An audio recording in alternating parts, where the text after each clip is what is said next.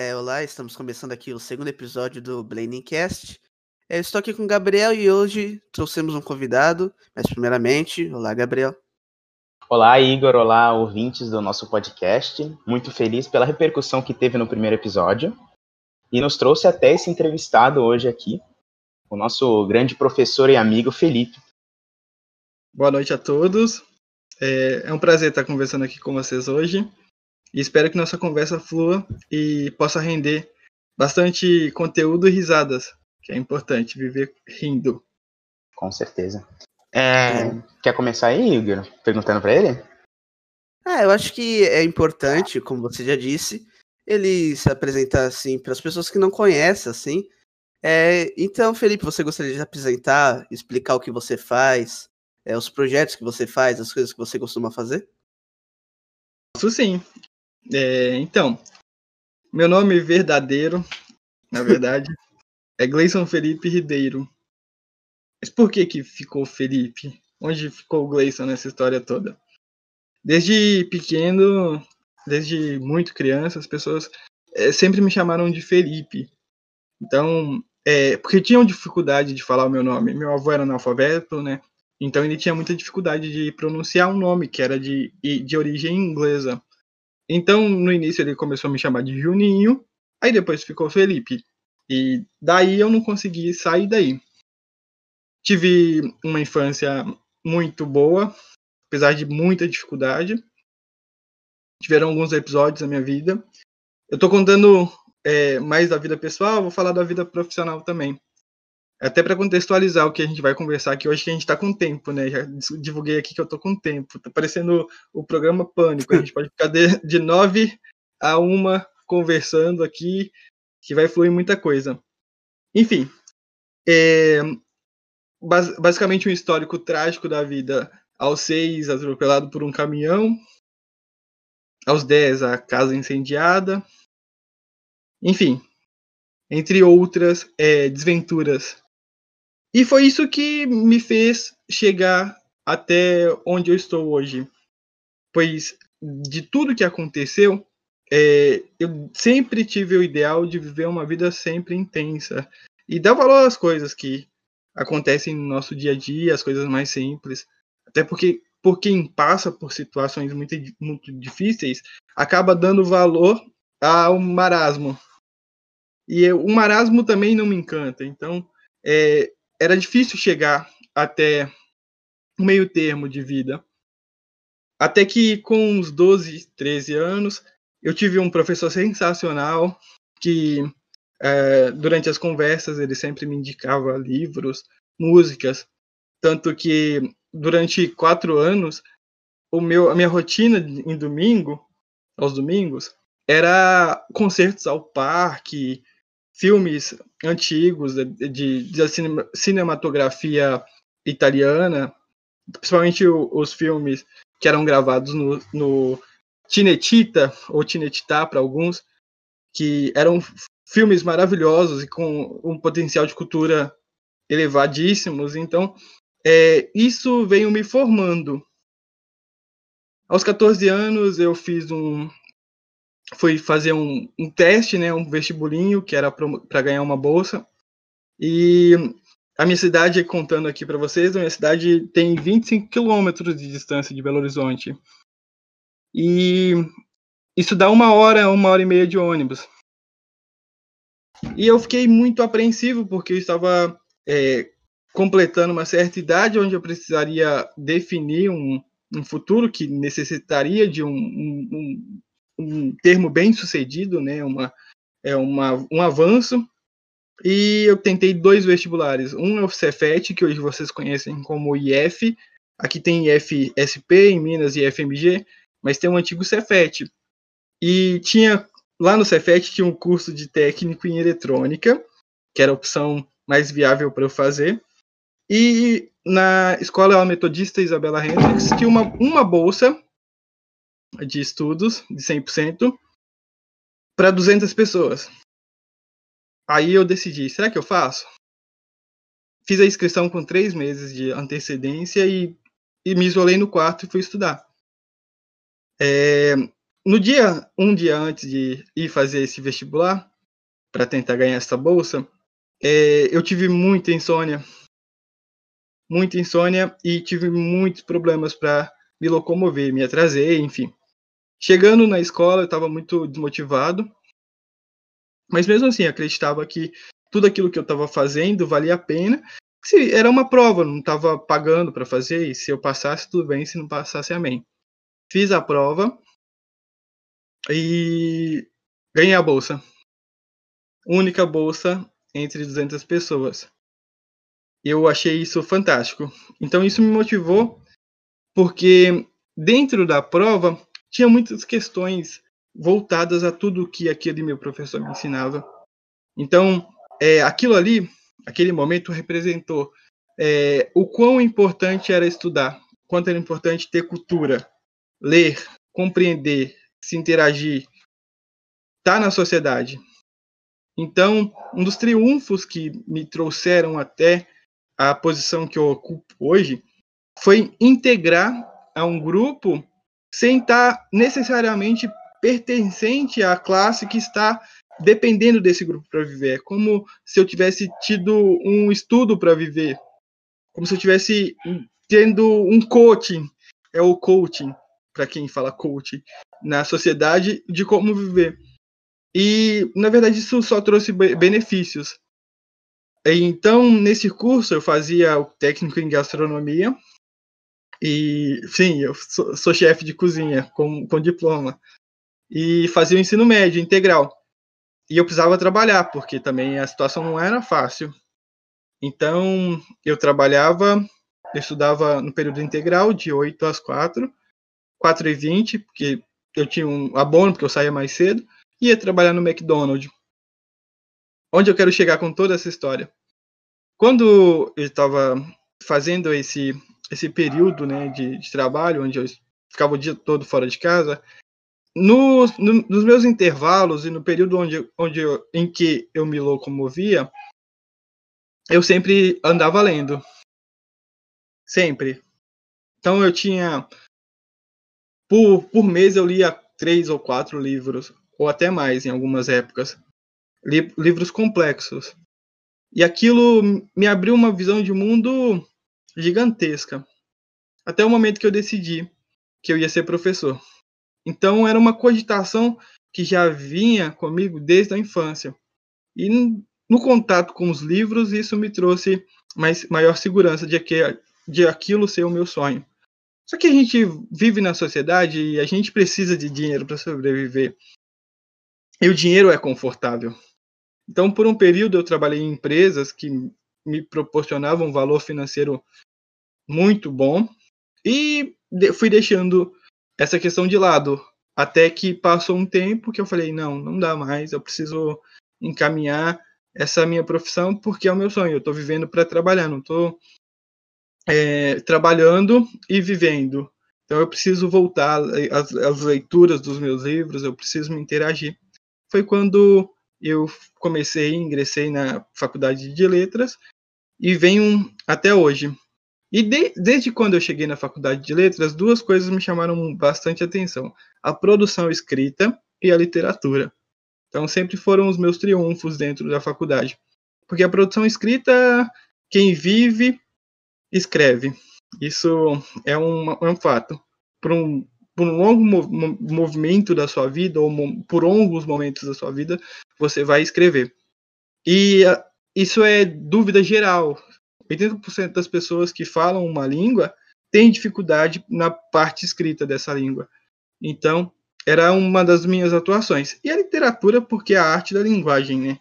Se eu sou tão apaixonado pela língua portuguesa, pela língua brasileira em si, eu tinha que manifestar este amor pela literatura.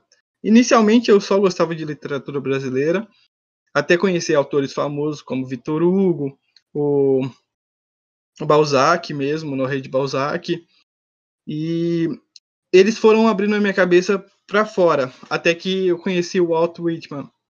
E depois que eu conheci o Walt Whitman, tudo na minha vida teve um perfil transcendentalista. Por isso que os projetos que eu desenvolvo hoje inclusive um com o Gabriel, que tá aqui com a gente, que é um prazer. Até a gente já cogitei convidar o Igor. É um convite aqui ao vivo, Ah, ao vivo. quiser, só chamar. Que isso, chamar. que isso. ao vivo é para não é para intimidar É, são projetos voltados à leitura e à compreensão de mundo tanto que o nosso o, no nosso site no nosso nosso projeto no nosso blog é uma aproximação da literatura com o mundo é da literatura para o mundo porque é um processo totalmente inverso né é um mundo que é retratado na literatura mas como há poucas produções atuais em termos literários que alcançam um grande público, é muito bom é, pegar recortes espaciais e, li e ligar a textos que são referentes a eles. Isso torna muito rico essa questão. Traz para a gente a sensação de que está tudo vivo ainda, os textos estão vivos. É, o Corcunda de Notre Dame ainda está lá, Marília de Disseu ainda acontece. Veneza ainda é palco do barril de amontilado. E em Dublin ainda acontece o barro, o claim. Enfim, todos esses textos ligados a esses espaços nos trazem a sensação de, poxa, eu posso alcançar aquilo que está no texto e eu posso me interagir com a literatura. Demais. É...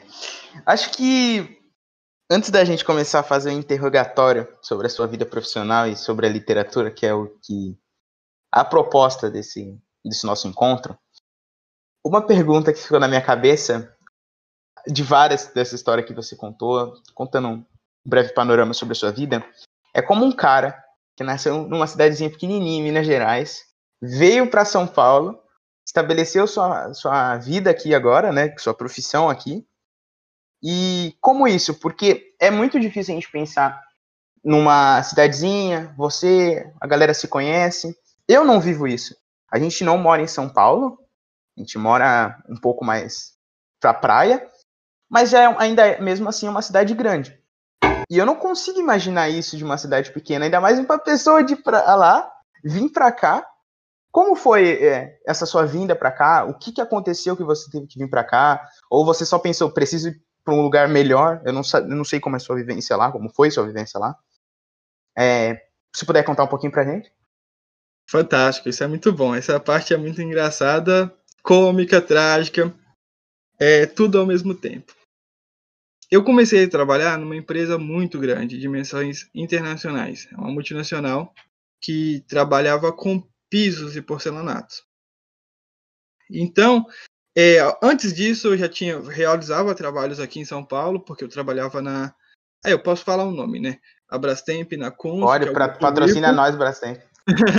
é, pode falar. E eu já realizava viagens, tanto que um período eu vinha para São Paulo todos os dias. Mas quando eu entrei na, na empresa Eliane, quando eu entrei na empresa Eliane, eu tive maior frequência. Eu tenho uma tia que ela me chamou para morar com ela, porque ela estava passando por algumas dificuldades aqui. E ela me falou: olha, fica bom para você, porque você vai ter mais sucesso profissional, porque aqui as coisas funcionam melhor em São Paulo do que em Minas. Tem mais financeiro, isso é óbvio. É, então as coisas funcionam mais. Só que era uma dificuldade, porque da mesma forma que eu tenho muito apego aqui, eu tenho muito apego em Minas Gerais. Então eu tenho inúmeros amigos. É até engraçado que quando eu vou para lá, eu não tenho tempo.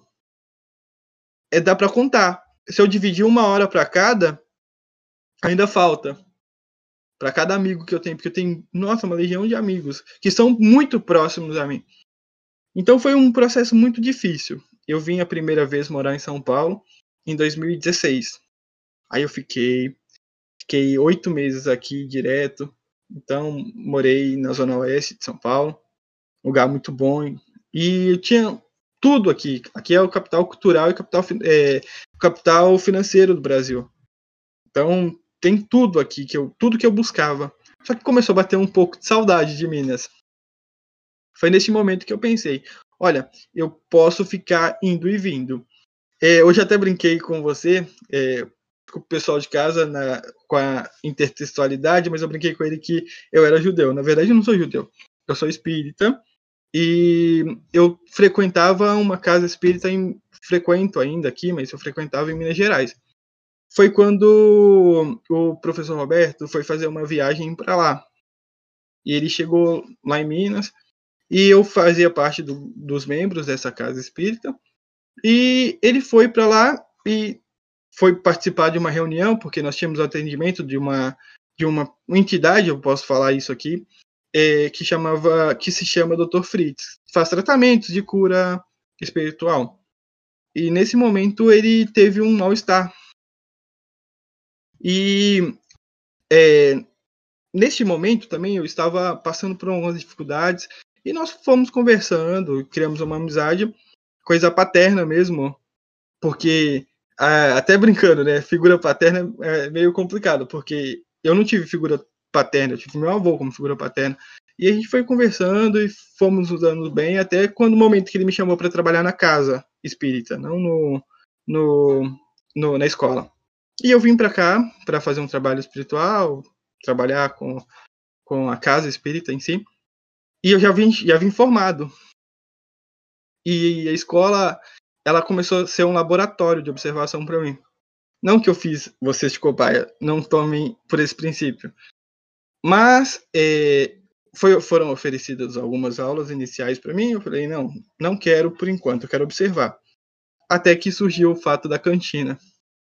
Nossa cantina, para mim, foi um laboratório incrível, porque tanto poderia dar super errado quanto poderia dar super certo, porque você está numa posição ali onde você vai estar tá encarando o, um serviço, você vai estar tá prestando um serviço. Mesmo assim, você vai estar tá observando alunos, tentando interagir. Então, como pesquisa, eu comecei a me interagir ao grupo. Isso deu super certo, porque é, virou um evento social a cantina no período que eu estava lá. Tinha os alunos iriam lá para brincar. O eterno tio da cantina. É, o eterno tio da cantina. Até o momento que fez necessário ter um professor, e eu fui e aceitei. E foi, foi dubiamente é, estranho, né? Na verdade, curioso, porque no momento que eu estava na cantina, eu tava. Minha mãe estava desesperada. Ela falou: Meu filho, você tem tudo, gabarito, o que, que você está fazendo numa cantina? Enfim. Foi no momento que eu recebi outras propostas. Então foi um momento que eu quase é, saí daqui. Foi trabalhar na área de educação em outros lugares. Recebi várias propostas. Não por, por ter um destaque internacional, nacional, enfim, mas por ter professores que eram muito próximos a mim na faculdade. Então, desde o momento que eu comecei a dar aula, eu não consegui desgrudar de vocês, né, dos alunos. Então, acabou sendo uma relação de, de familiaridade mesmo. Eu acredito Hoje que eu não consigo ver um Felipe fora do Henrique, do Henrique Oso, hoje eu não consigo enxergar o Henrique Oso sem o Felipe. É, virou uma, uma relação de osmose. Então, praticamente eu vivo na escola. Eu fico de 8 da manhã até 7 horas da noite, e tem dia que até mais. Tenho a escola como um ponto, e isso motiva a gente a ficar, né? Porque é, se a gente for pensar no meio financeiro, a gente vai para todos os lugares. Você faz um concurso aqui, você faz um concurso ali e ganha bastante dinheiro, mas esse não é o ideal. O ideal é você conseguir viver o que você prega. E os meus ideais são sempre voltados ao ensino, sabe? Educa a educação para todos, é, o debate livre, muita proximidade e afetividade no ensino. Isso tudo me traz com que me faz com que é, aqui eu consigo, consigo aplicar em outros lugares também, mas aqui é um lugar que eu escolhi. É escolha mesmo. É, Igor? Ah, sim, sim, claro. É, você é professor, entende bastante de literatura, e você falou que teve um professor muito legal e tudo. É, foi ele que te influenciou a gostar de literatura, a gostar da língua portuguesa? Ou você já tinha, sei lá, desde criança, já costumava ler bastante? já interessar por a nossa literatura? Boa pergunta, bem articulada. Na verdade, o Edson, o meu professor que eu brinco muito, ele foi o professor que mostrou para mim que é, a, a cultura ela não dependia de dinheiro, de alcançar a cultura sem ter dinheiro. ele era um professor que entrava na aula, ele entrava brincando com todo mundo. Não tinha um professor que não tinha nem um dia que você falava para ele, nossa, você tá mal hoje. Era um professor que era um ser humano que inspirava. Eu já tinha uma proximidade com a leitura, não vou mentir. Eu tinha muita proximidade com a leitura porque era o meu passatempo. Volta, volta a dizer, cidade pequena. A única coisa que me chamava atenção era bicicleta. A única coisa que me chamava. Eu não, não, não, não bebo, não fumo, é, não, não sou de balada. Era um adolescente atípico, uma criança atípica. Então, é, você vai para o potencial de uma cidade pequena, o que, que eles querem? Ir para a cachoeira, é, ficar no meio da rua. Não, o meu, o meu ideal era ter os meus amigos, eu tenho bastante amigos lá, e mas eu tinha um hábito de leitura, eu gostava de viajar. Curiosidades. Uma coisa que me chamava muita atenção era novela. As novelas me chamavam muita atenção. Então eu via muita novela, mas não com aquela coisa, ah, eu quero ver a novela porque o, o mocinho vai ficar com a mocinha. Não, por uma análise social mesmo, de perceber como que o mundo estava acontecendo. E é muito estranho para uma criança de 9, 10 anos. Nossa, parar e fazer um comentário. Minha mãe até brinca comigo, que uma vez eu fiz um comentário para ela. Nossa, essa, essa novela do Cone, ela mostra muito do que poderia ser o futuro mesmo, mas não daria certo. A minha mãe é, até hoje brinca com isso, mas eu não, eu não me recordo de ter falado isso, mas ela disse que eu falei isso para ela. Então, é, a análise do, do ser social sempre me chamou atenção. Agora, eu confesso para vocês, o Edson me influenciou muito, muito.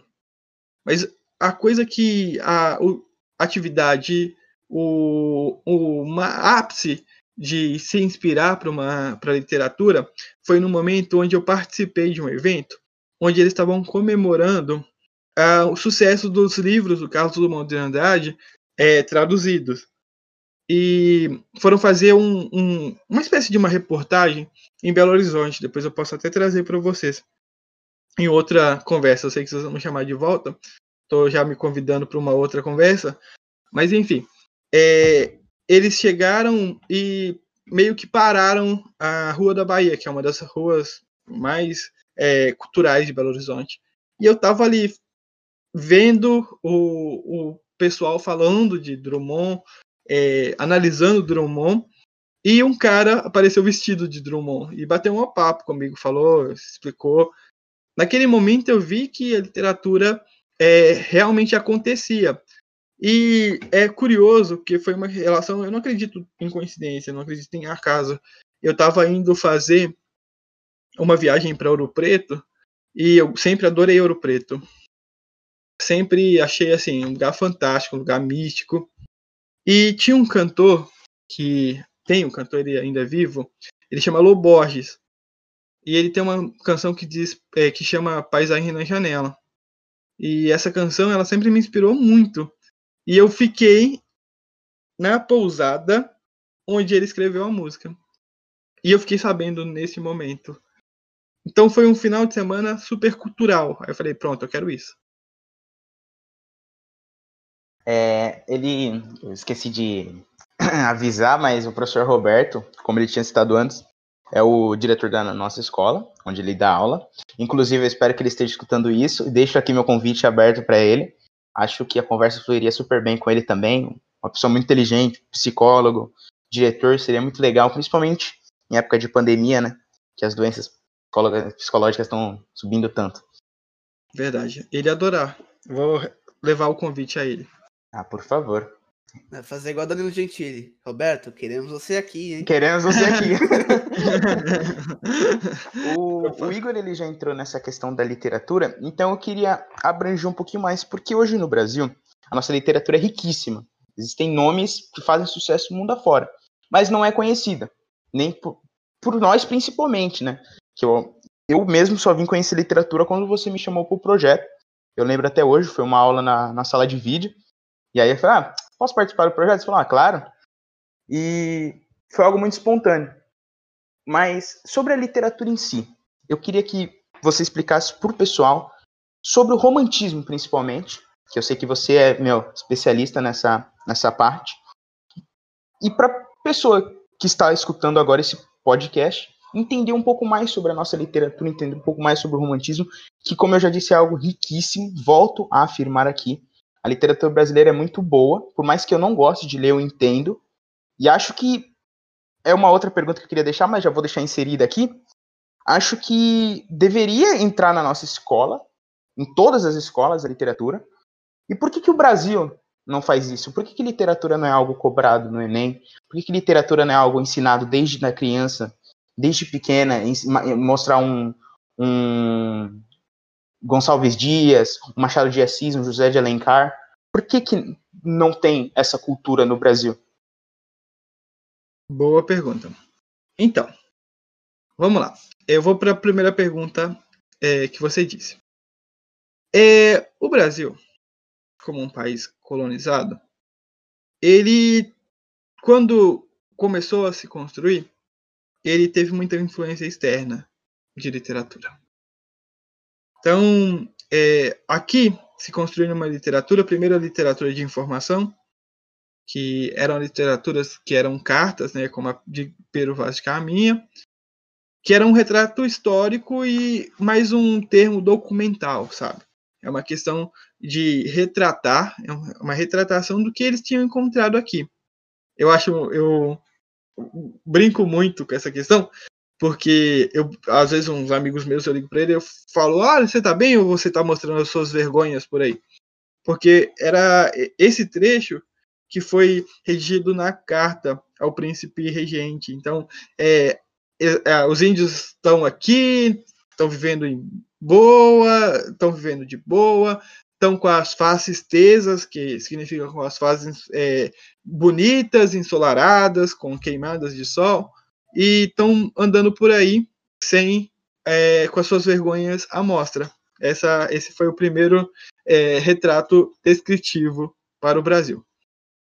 Só que o Brasil ele começou a evoluir, começou a se inteirar, e como a, o domínio o, do cultural brasileiro era feito pelos portugueses, a literatura logo em si era portuguesa.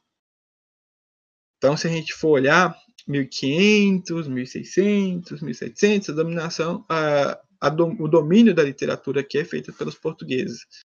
Então a gente pensa na primeira fase do romantismo. O que, que a gente pensa no romantismo? Romantismo é, são textos narrativos, né? São, é uma, uma parte da literatura, um recorte, é uma escola literária é, que prioriza textos narrativos, ou seja, textos que são que têm um enredo construído, a história de amor ou de ódio por trás, a interação entre personagens, sequências conversacionais, enfim. Só que o primeiro tema que tinha aqui, ele queria retratar algo que estava no Brasil. Quando eles chegaram aqui, tinham os índios. Então, é, primeira coisa que foi retratada no romantismo, a fase regionalista, ou seja, era destacado todas as belezas naturais do Brasil. Posteriormente, nós passamos para a parte indianista. Então, essa parte indianista falava de romances dos indígenas, falava sobre as questões que eles passavam. E a terceira, a terceira fase é que a gente, a gente chama de mal do século, que era a parte de sofrimento da literatura, onde é, o protagonista sofria por, uma, um, por um amor incompreendido, a protagonista ficava doente, tanto que era é, contextual, né? Porque os escritores daquela época eles morriam de tuberculose. Era muito engraçado. Porque tem até um, um meme que brinca com isso. Olha, só quero viver 27 anos, ter três profissões e morrer de tuberculose. Que, se a gente for pensar, o Castro Alves. Castro Alves, com seu poema Navio Negreiro, que eu particularmente amo, acho assim, fantástico porque é um retrato, uma denúncia histórica do que histórica do que estava acontecendo naquela época, de uma revolta do contra o regime de escravatura. Então, ele a, a literatura começou nesse viés, é sempre documentação histórica. For, passando ao tempo, é uma sociedade que estava dominada por uma maioria elitista, pessoas que vieram de Portugal de diversas, diversas formas. E que chegavam aqui tinham um padrão elitista, porque eles eram mais civilizados do que qualquer pessoa que vivia aqui. Aí, quando, quando começou essa questão de, da, dos imigrantes, né, de, de, pessoas que eram sequestradas e eram trazidas para o Brasil para trabalhar, é, a população começou a aumentar. Então, é, a, a, daí começou o problema da literatura. Por quê? A literatura não era mostrada para essas pessoas, era mostrada só para quem tinha capital cultural, além de ter financeiro. E foram passando os tempos, até que chegou o realismo. O realismo, ele vem mostrar a realidade nua e crua.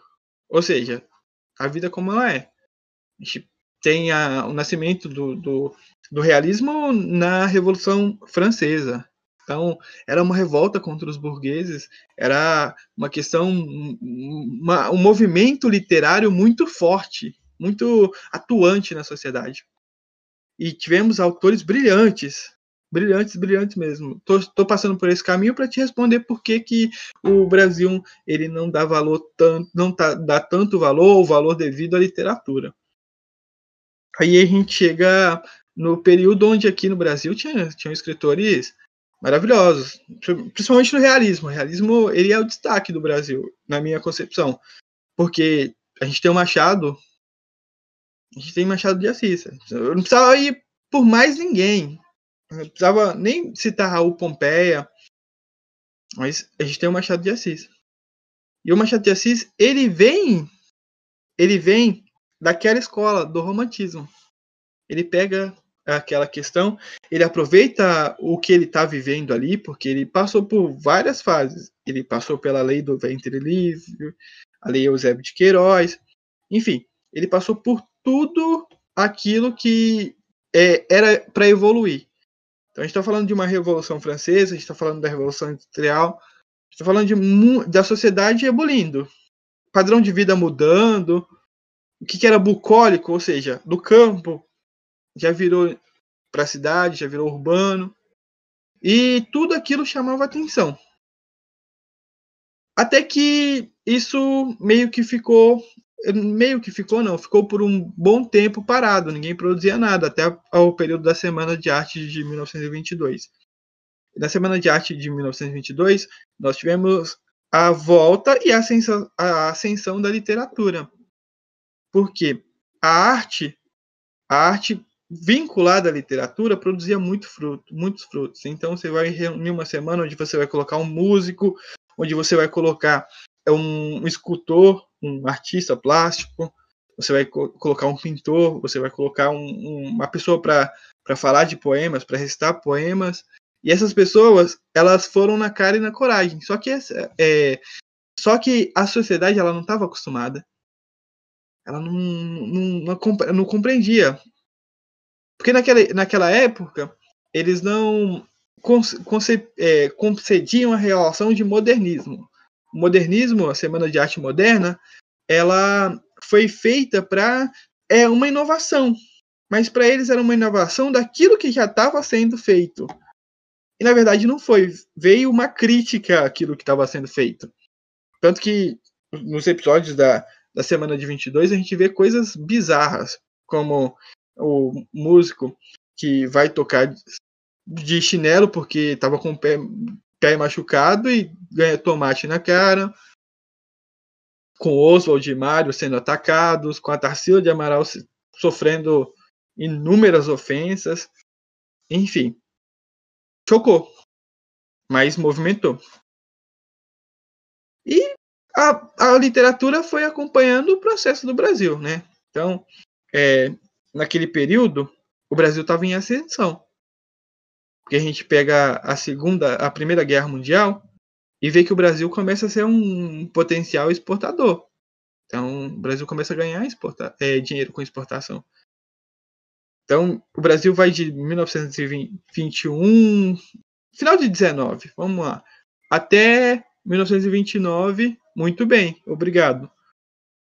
Então, com a queda da bolsa, sofre outro impacto, mas também ainda tem os seus, os seus méritos. Na década de 30, década de 40, década de 30, a gente vê a política do, do, do café com leite, né? que era o triunfo da região sudeste. Então, o Brasil foi resistindo a fatos históricos.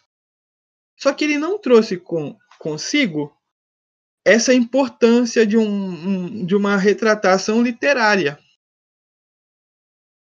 Então, foram poucos os autores que fugiram à curva. A gente vai pegar aí é, alguns exemplos, como o Vidas Secas, né?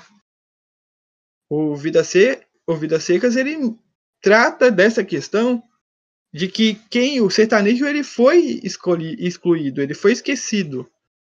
Então, quanto centro, os grandes centros urbanos do Brasil estavam evoluindo, o campo e as regiões de, de, de seca estavam passando fome, estavam principalmente lugares que sofriam com a questão da, da do, do clima, né?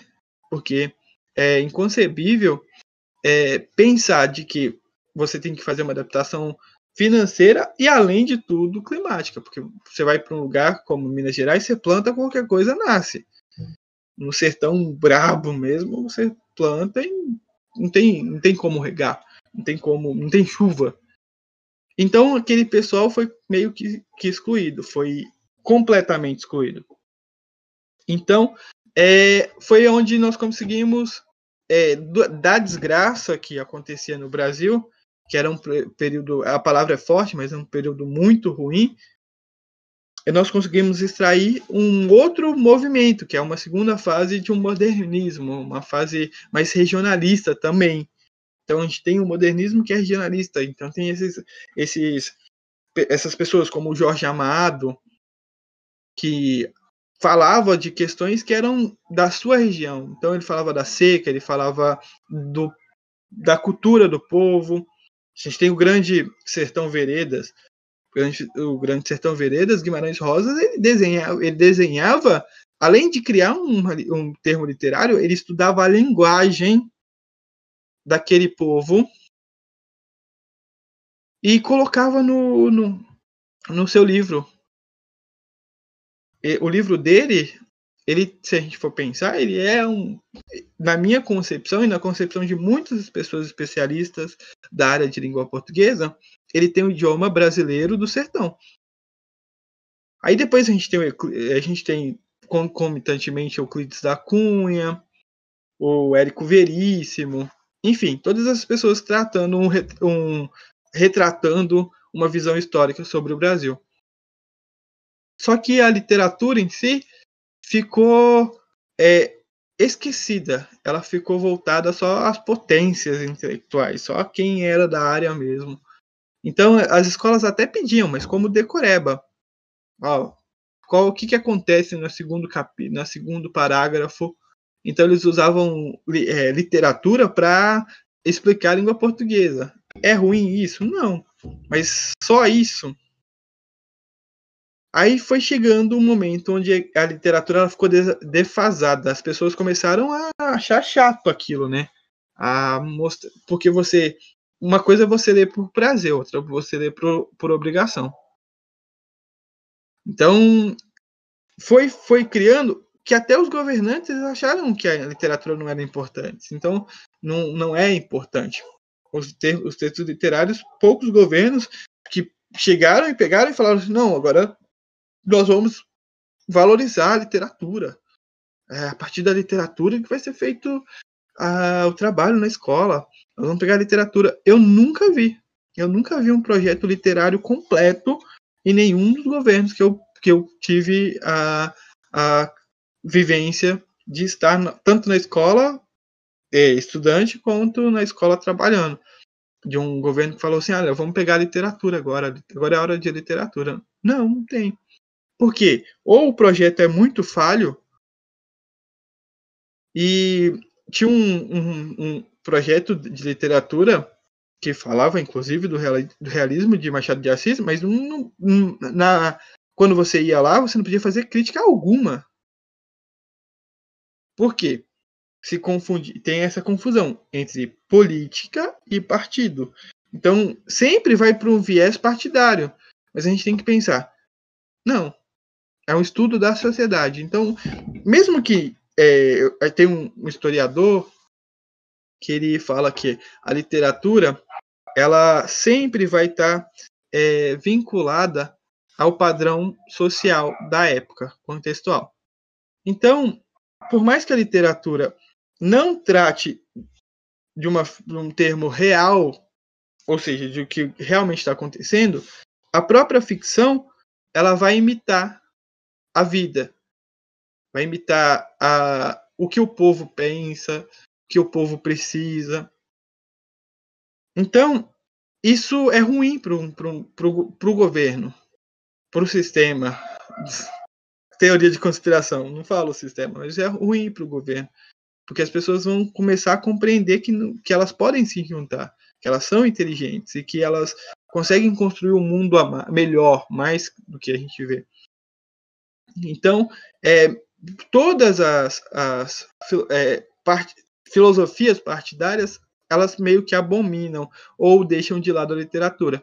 E isso foi vindo sendo uma marca é, negativa na, na escola brasileira. Até o momento que a literatura ela é contemplada no Enem. Ela é contemplada, mas ela ainda é esquecida no Enem.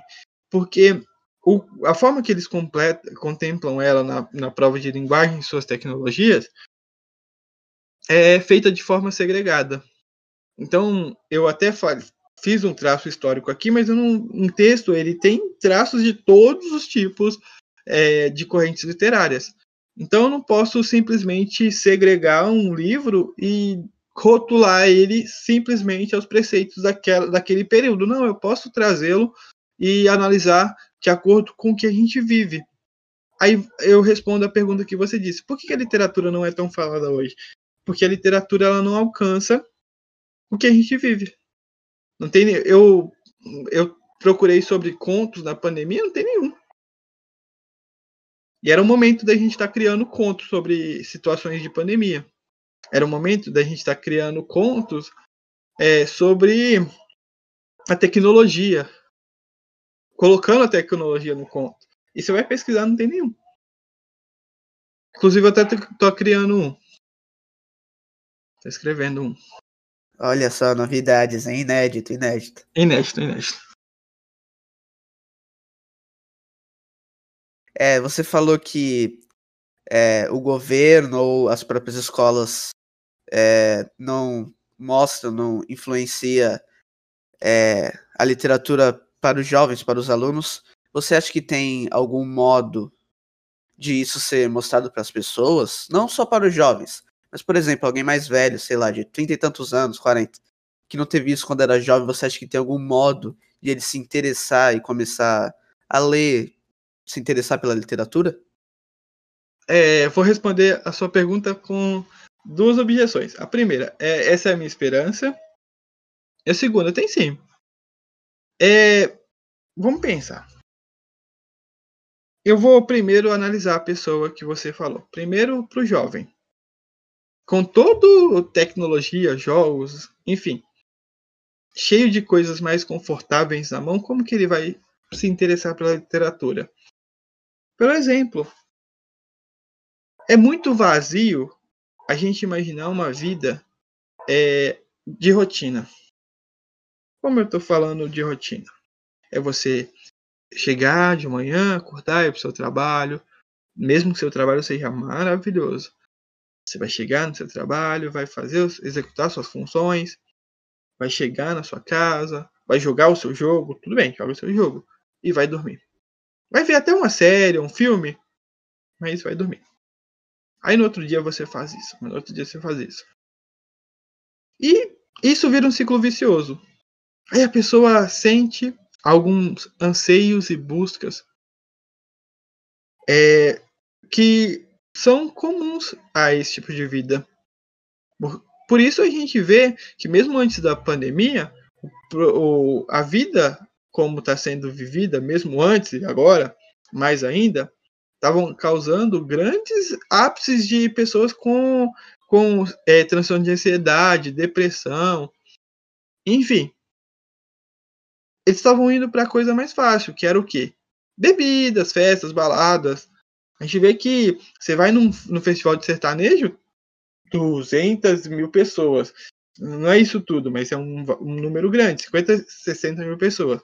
Você vai para uma rave, 3, 4 mil pessoas. Você vai para um Lollapalooza, milhões de pessoas.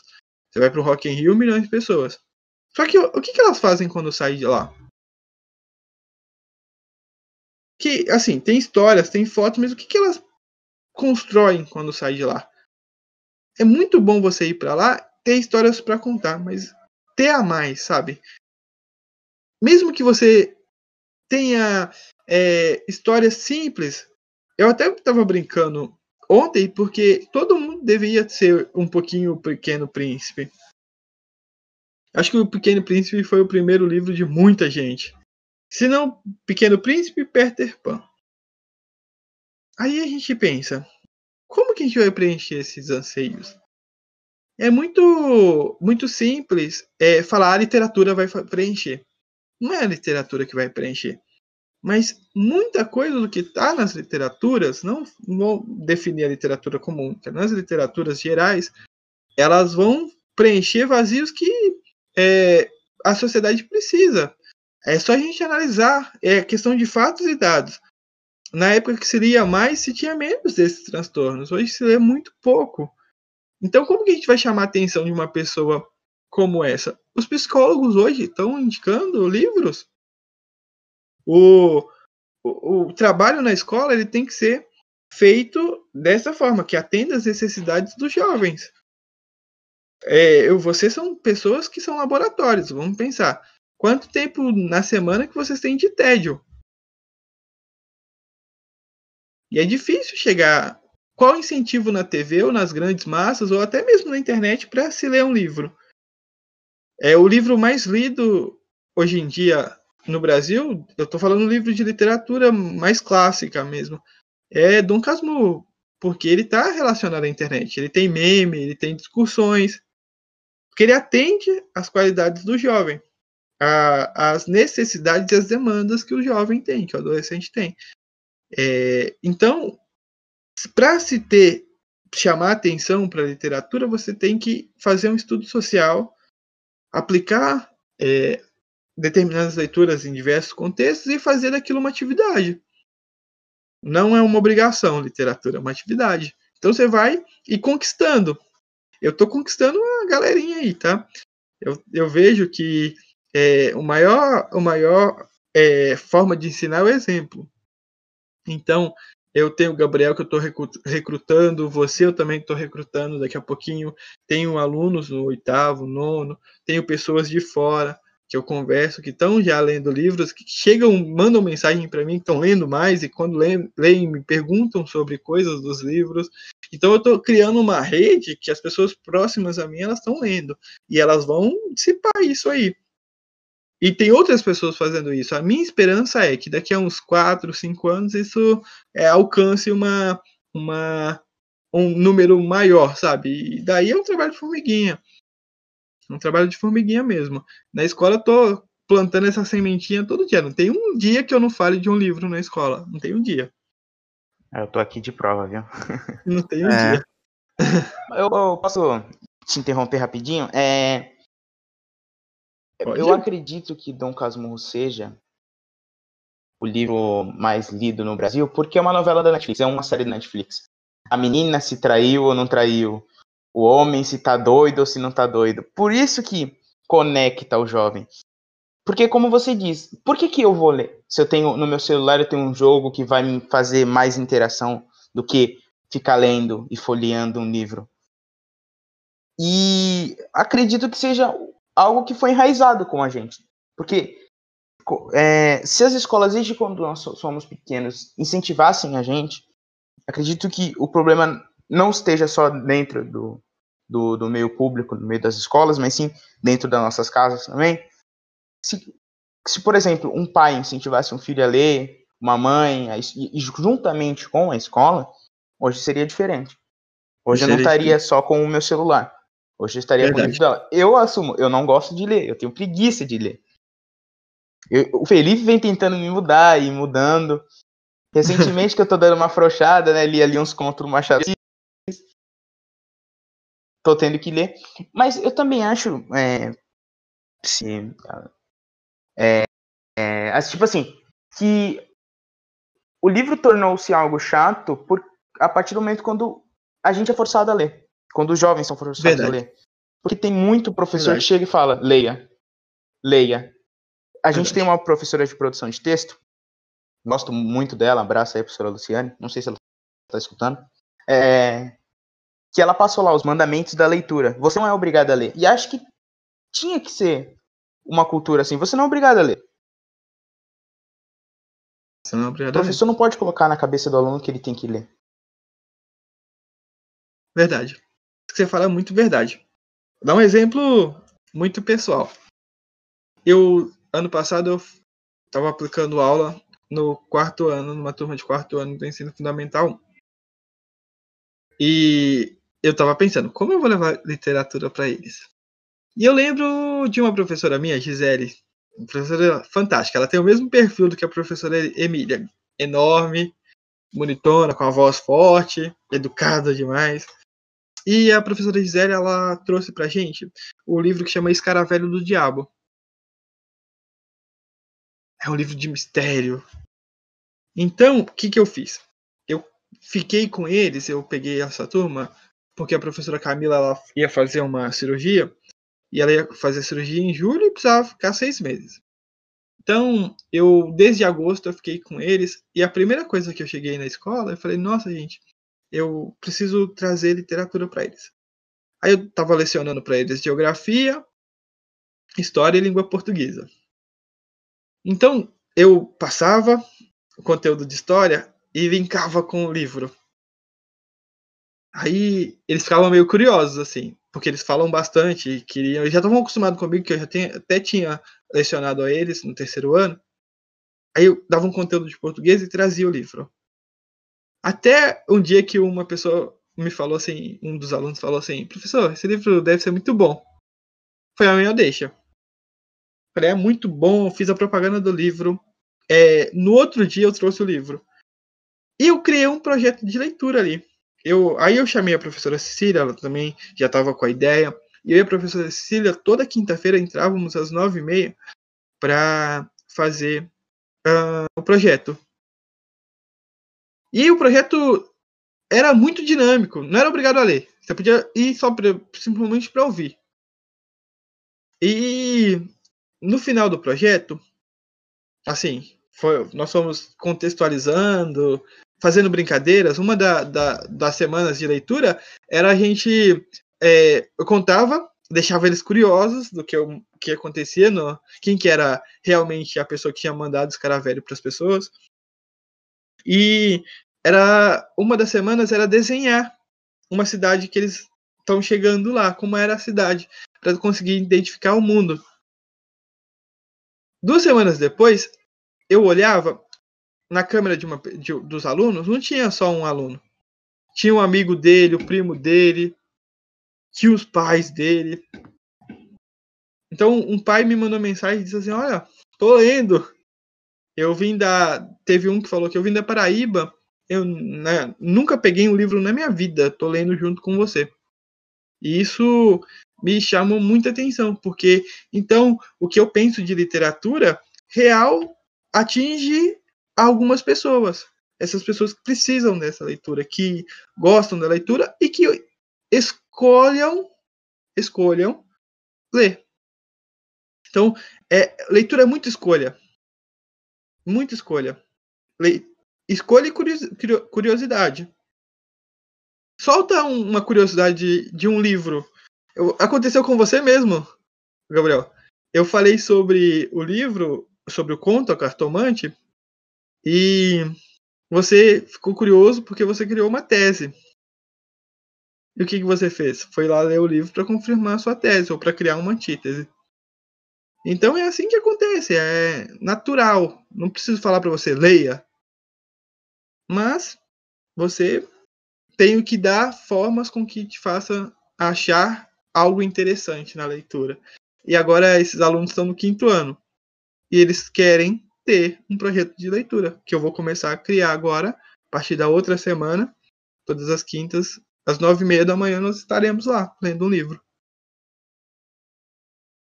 É, pro senhor, você dá aula é, pra gente, que é do primeiro ano, pro pessoal do segundo, e também dá pra aula, ou dava aula para as crianças. É, para você, é mais fácil ensinar literatura para, sei lá, quem tá no terceiro ano ali, a criança de 9, 10 anos, ou para uma pessoa, sei lá, de 15, que nunca aprendeu direito de literatura antes e tá aprendendo agora? Para você, para quem é mais fácil?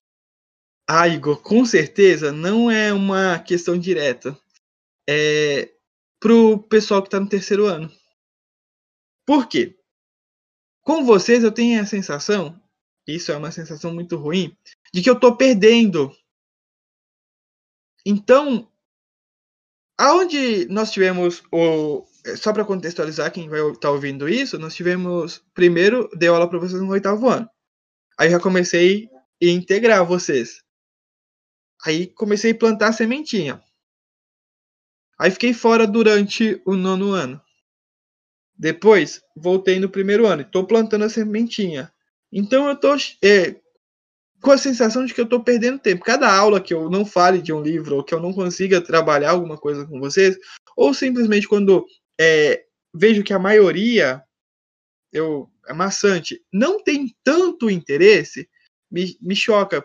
É, é, a sensação de como daqui a pouquinho vocês estão no segundo e daqui a pouquinho estão no terceiro e eu vou perder vocês de vista. Então, o terceiro ano não. O terceiro ano, que é o quarto hoje em dia, é, que é o quinto hoje em dia, eu comecei e estou plantando a sementinha. É, não é uma crítica aos outros que vieram antes de, de mim, mas vocês vieram é, um pouco viciados de uma visão da literatura que é uma literatura que é diferente da que eu vejo. E é comum, outras, cada, cada pessoa tem uma visão da literatura diferente. É, foi feita uma pesquisa, agora que ia sair na Flip no ano passado, se tivesse, não ocorreu, que é com os professores de língua portuguesa e de literatura. Os professores de língua portuguesa, no ensino fundamental, eles não precisam aplicar literatura, portanto, eles não liam. Então, foi feita uma pesquisa com ele e era 75% dos professores não liam. Se a pessoa não lê, como que ela vai trazer para sala de aula isso? Leitura é prática. Então, então, é uma coisa que eu não gosto. É muito mais fácil da gramática. Eu entrar dentro de uma sala e falar assim: olha, agora nós vamos falar das 10 classes gramaticais. Agora, trazer esse conteúdo da gramática para dentro de um livro, dentro de uma análise, isso é muito difícil, dá muito trabalho. E é, isso não é uma crítica aos professores, porque todos é, professores que eu conheço, além de. Trabalham por cargas enormes. Porque precisam se sustentar. Principalmente professor de língua portuguesa, que tem 16 aulas, 24 aulas. No meu caso, eu estou com 32 aulas. Então, é, ele chega em casa, ele tem a vida social dele. Ele vai sentar e vai pegar um livro? Não, ele vai cuidar da filha, ele vai abraçar a esposa, ele vai abraçar, é, sair com os amigos, ele vai, enfim, tem várias outras coisas que ele vai fazer. Isso é uma. uma é, eu sou. Eu, eu brinco que eu sou uma pessoa na, fora da curva, porque eu tenho é, o pique para dar aula de uma pessoa de 10 anos, mas eu tenho a cabeça para quando eu chego em casa para ler de 80. Então eu tô na fase que eu tô olhando o livro, eu tô analisando o pessoal, eu tô olhando de cima ali. Então, é, é, só para concluir, é mais fácil mesmo do terceiro acabamos ano. de bater uma hora. Ah, pode, beleza. Pode concluir, não, pode eu tô, não só concluir que é, é, mais fácil dar para o terceiro, mas é amplamente pra, prazeroso dar, dar pra, as aulas para todo mundo é, que eu estou implantando. É que a pandemia me atrapalhou muito. É assim, muito mesmo. Ao mesmo tempo que muitas coisas foi, foram possíveis através da pandemia, outras coisas não foram. Porque os projetos estavam todos na cabeça. Então, ir lá para Ouro Preto e fazer uma leitura breve de Marília de Disseu. E estava pensando, sim, ir para algum lugar, por exemplo, a Bahia de Jorge Amado. Então, conseguir a Tieta mesmo da Grécia, eu acho fantástico. até cheguei a comentar com, com o Gabriel, e agora comentando com vocês que estão ouvindo com o Igor. É, você conseguir chamar atenção por fatos ali, por coisas que estão acontecendo, é muito difícil, principalmente na pandemia, né? Eu estou adaptando, eu tô conseguindo chegar lá. Uma hora eu chego lá. Uma hora. É, o Gabriel vai fazer alguma pergunta? E eu acho Ele- que, acho que a ele internet caiu. não está muito boa. Acontece nas melhores famílias. Ele, a- ele, ele avisou pra gente que tinha uma hora que vocês estavam me escutando. Tô com É. um problema de conexão aqui. Mas é, acabamos de bater uma hora. Eu vou pedir um descansinho aqui de uns 10 minutinhos, só pra eu encher minha garrafa. Vou reiniciar meu roteador porque tá muito ruim aí mesmo. E depois a gente volta. Tudo bem? Tudo ótimo. Beleza, então. Ó, já volto também rapidinho. É, se você quiser também dar uma parada aí, só pra descansar, a gente volta daqui a pouco. Eu vou beber uma água também. Estamos de volta do nosso descanso. É, lembrando que nós estamos entrevistando aqui nosso professor, amigo, é, irmão. O que mais que eu posso dar de adjetivo aí? Ah, é. Literário, dono de site, galã de cinema. Ô, mulher é solteiríssima. A gente Olha. tava conversando nessa, nesse descanso aí. É, E eu tempinho. queria, queria voltar um pouquinho na fase. Eu não me esqueci, você falou da casa que pegou fogo. Eu quero que você conte um pouco essa história aí. É, não pode falar, pegou fogo e saiu andando assim. Também contar um pouco a É. história. Eu, eu casa até pegou brinco. fogo. Simplesmente saiu. É, eu até brinco que essa história. A, a minha vida parece que eu tô com um livro na mão. Tudo na minha vida é, parece que eu tô com um livro na mão. E em 2004, era feriado de proclamação da República. Não, não era proclamação da República. Era. Era feriado em abril. Foi em abril, na verdade. E eu, a gente tava em casa. É bucólico, Minas Gerais. Não sei se vocês têm disso, de todo mundo tá em casa, aí todo mundo fica no lugar da casa, é, todo mundo fica ali conversando, batendo papo, enfim. E na, eu lembro que é, naquela época nós tínhamos comprado uma TV. É que é, vocês não acompanharam esse tempo. Teve a evolução. Eu tinha uma TV que era de madeira. Então, para ela, ela parava, ela saía a cor, o que, que você fazia para ela voltar? Você dava um tapão. Ela voltava. E aí depois nós tivemos uma TV que o tubo dela era preto. Ela fica. É, aquele fundo dela, aquela parte de plástico ainda é preta. Aí quando chegaram as que eram prata, cinza, era evolução.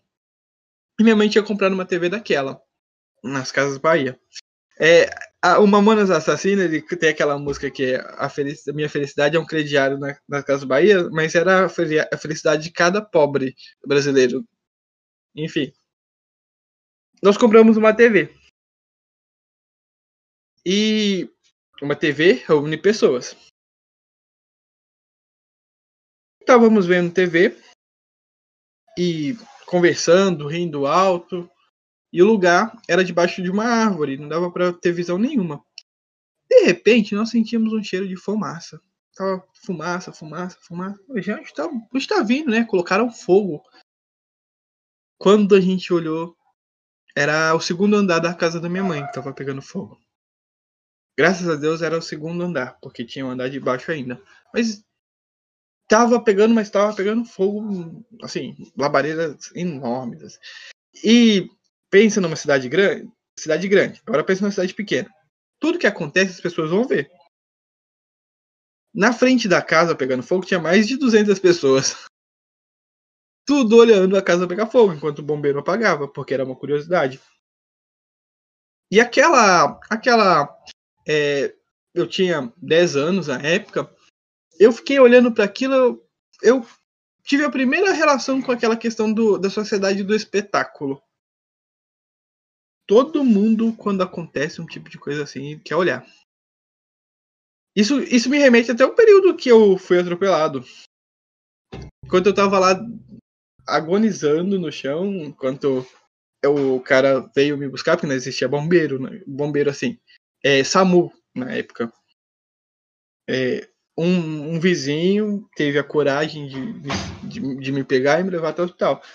Então, foram dois momentos que eu olhei e estavam pessoas observando coisas que estavam inerentes à minha vida.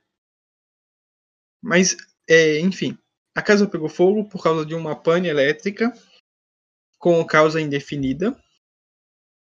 Ela danificou a estrutura da casa, nós tivemos que passar um tempo em outra casa, seis, sete meses até estruturar a casa. E foi um período de sete meses muito reflexivo.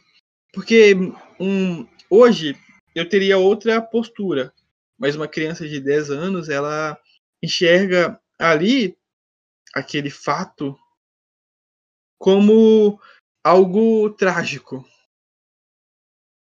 E quando foi coincidentemente foi nessa época que eu vi a primeira vez Hamlet. E Hamlet me trouxe isso. É, o que, que o rei da Dinamarca tem com a pessoa de Minas? O que, que é a tragédia de perder, de ter o pai é, sendo morto pelo tio para tomar a sua, a sua, o seu reinado e a sua mãe casando com o seu tio? Tem a ver com a minha história que eu só perdi por tempo é, determinado a minha casa. Então eu comecei a me enxergar não só como como uma pessoa, uma criança que tinha que ficar um tempo fora de casa, mas eu tinha é, que pensar como uma pessoa, como um ser que estava com a ideologia, com a filosofia, com a mente em construção ali, é, sendo obrigado a viver em um lugar é, que não é a zona de conforto. Então, durante oito, nove meses, as pessoas me perguntam, mas como você tá? E eu não chorava, não falava nada. Bem, na verdade, nunca fui muito ligado a coisas materiais. Ah, não, não é possível. A casa pegou fogo outro dia, velho. Beleza, tranquilo. Bens materiais. Então, eu comecei a ver, enxergar de fora o que, que as pessoas queriam da gente. As, a, a, as pessoas têm uma pesquisa sobre a nossa vida. Tem, tem personagens que, por determinados tempos, são estudados por um grupo geral. É aquela questão de ser popular, sabe? É, ou você é popular por uma coisa totalmente positiva, ou você é popular negativamente. Eu, eu acredito que isso é negativamente, porque ficavam perguntando a escola, porque a cidade toda sabia que minha casa tinha pegado fogo. Então, é, professores é, quando iam dar aula, a gente tem um exemplo do Felipe aqui, que a casa pegou fogo. Então, eu tive que ir adaptando a minha comunicação, a, passando um, dois, três anos, até romper com esse, é, com esse ego, sabe, da pessoa que a casa pegou fogo. Aí mudou a conotação sobre a minha vida, mas foi um, um evento que é um divisor de águas, é, tem alguns psicólogos, alguns filósofos que acreditam que o momento da vida tem uma virada. Ah, acho que o momento de acordar na minha vida foi o, a questão do, do, da casa pegar fogo. Nenhum acidente da, da perna mexeu tanto com a estrutura do que a casa pegar fogo. O que, que representa isso? Eu, tô nessa busca filosófica ainda, estou pesquisando nos livros. Se tiver algum livro que a casa de alguém pegar fogo, pode me falar, estou aceitando. Vamos falar alguns podres do eterno professor Felipe. Tio Felipe pros mais íntimos, né? Certo. Essa história da tatuagem da perna. Conta aí pra nós. Não. É. Assim. Eu adoro a palavra podre, porque dá aquela ideia de fiz loucura e tenho que resolver. Ou fiz besteira e tenho que resolver a história da tatuagem da pedra, da pedra, da pedra. Eu tô confundindo coisa, eu não usei pedra, tá? Pra fazer a tatuagem.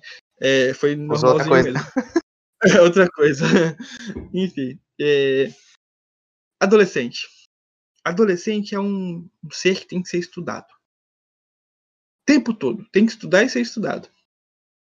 Eu passei muito tempo tendo como hobby ler e andar de bicicleta. Ler e andar de bicicleta. Ler e andar de bicicleta veio andar de bicicleta.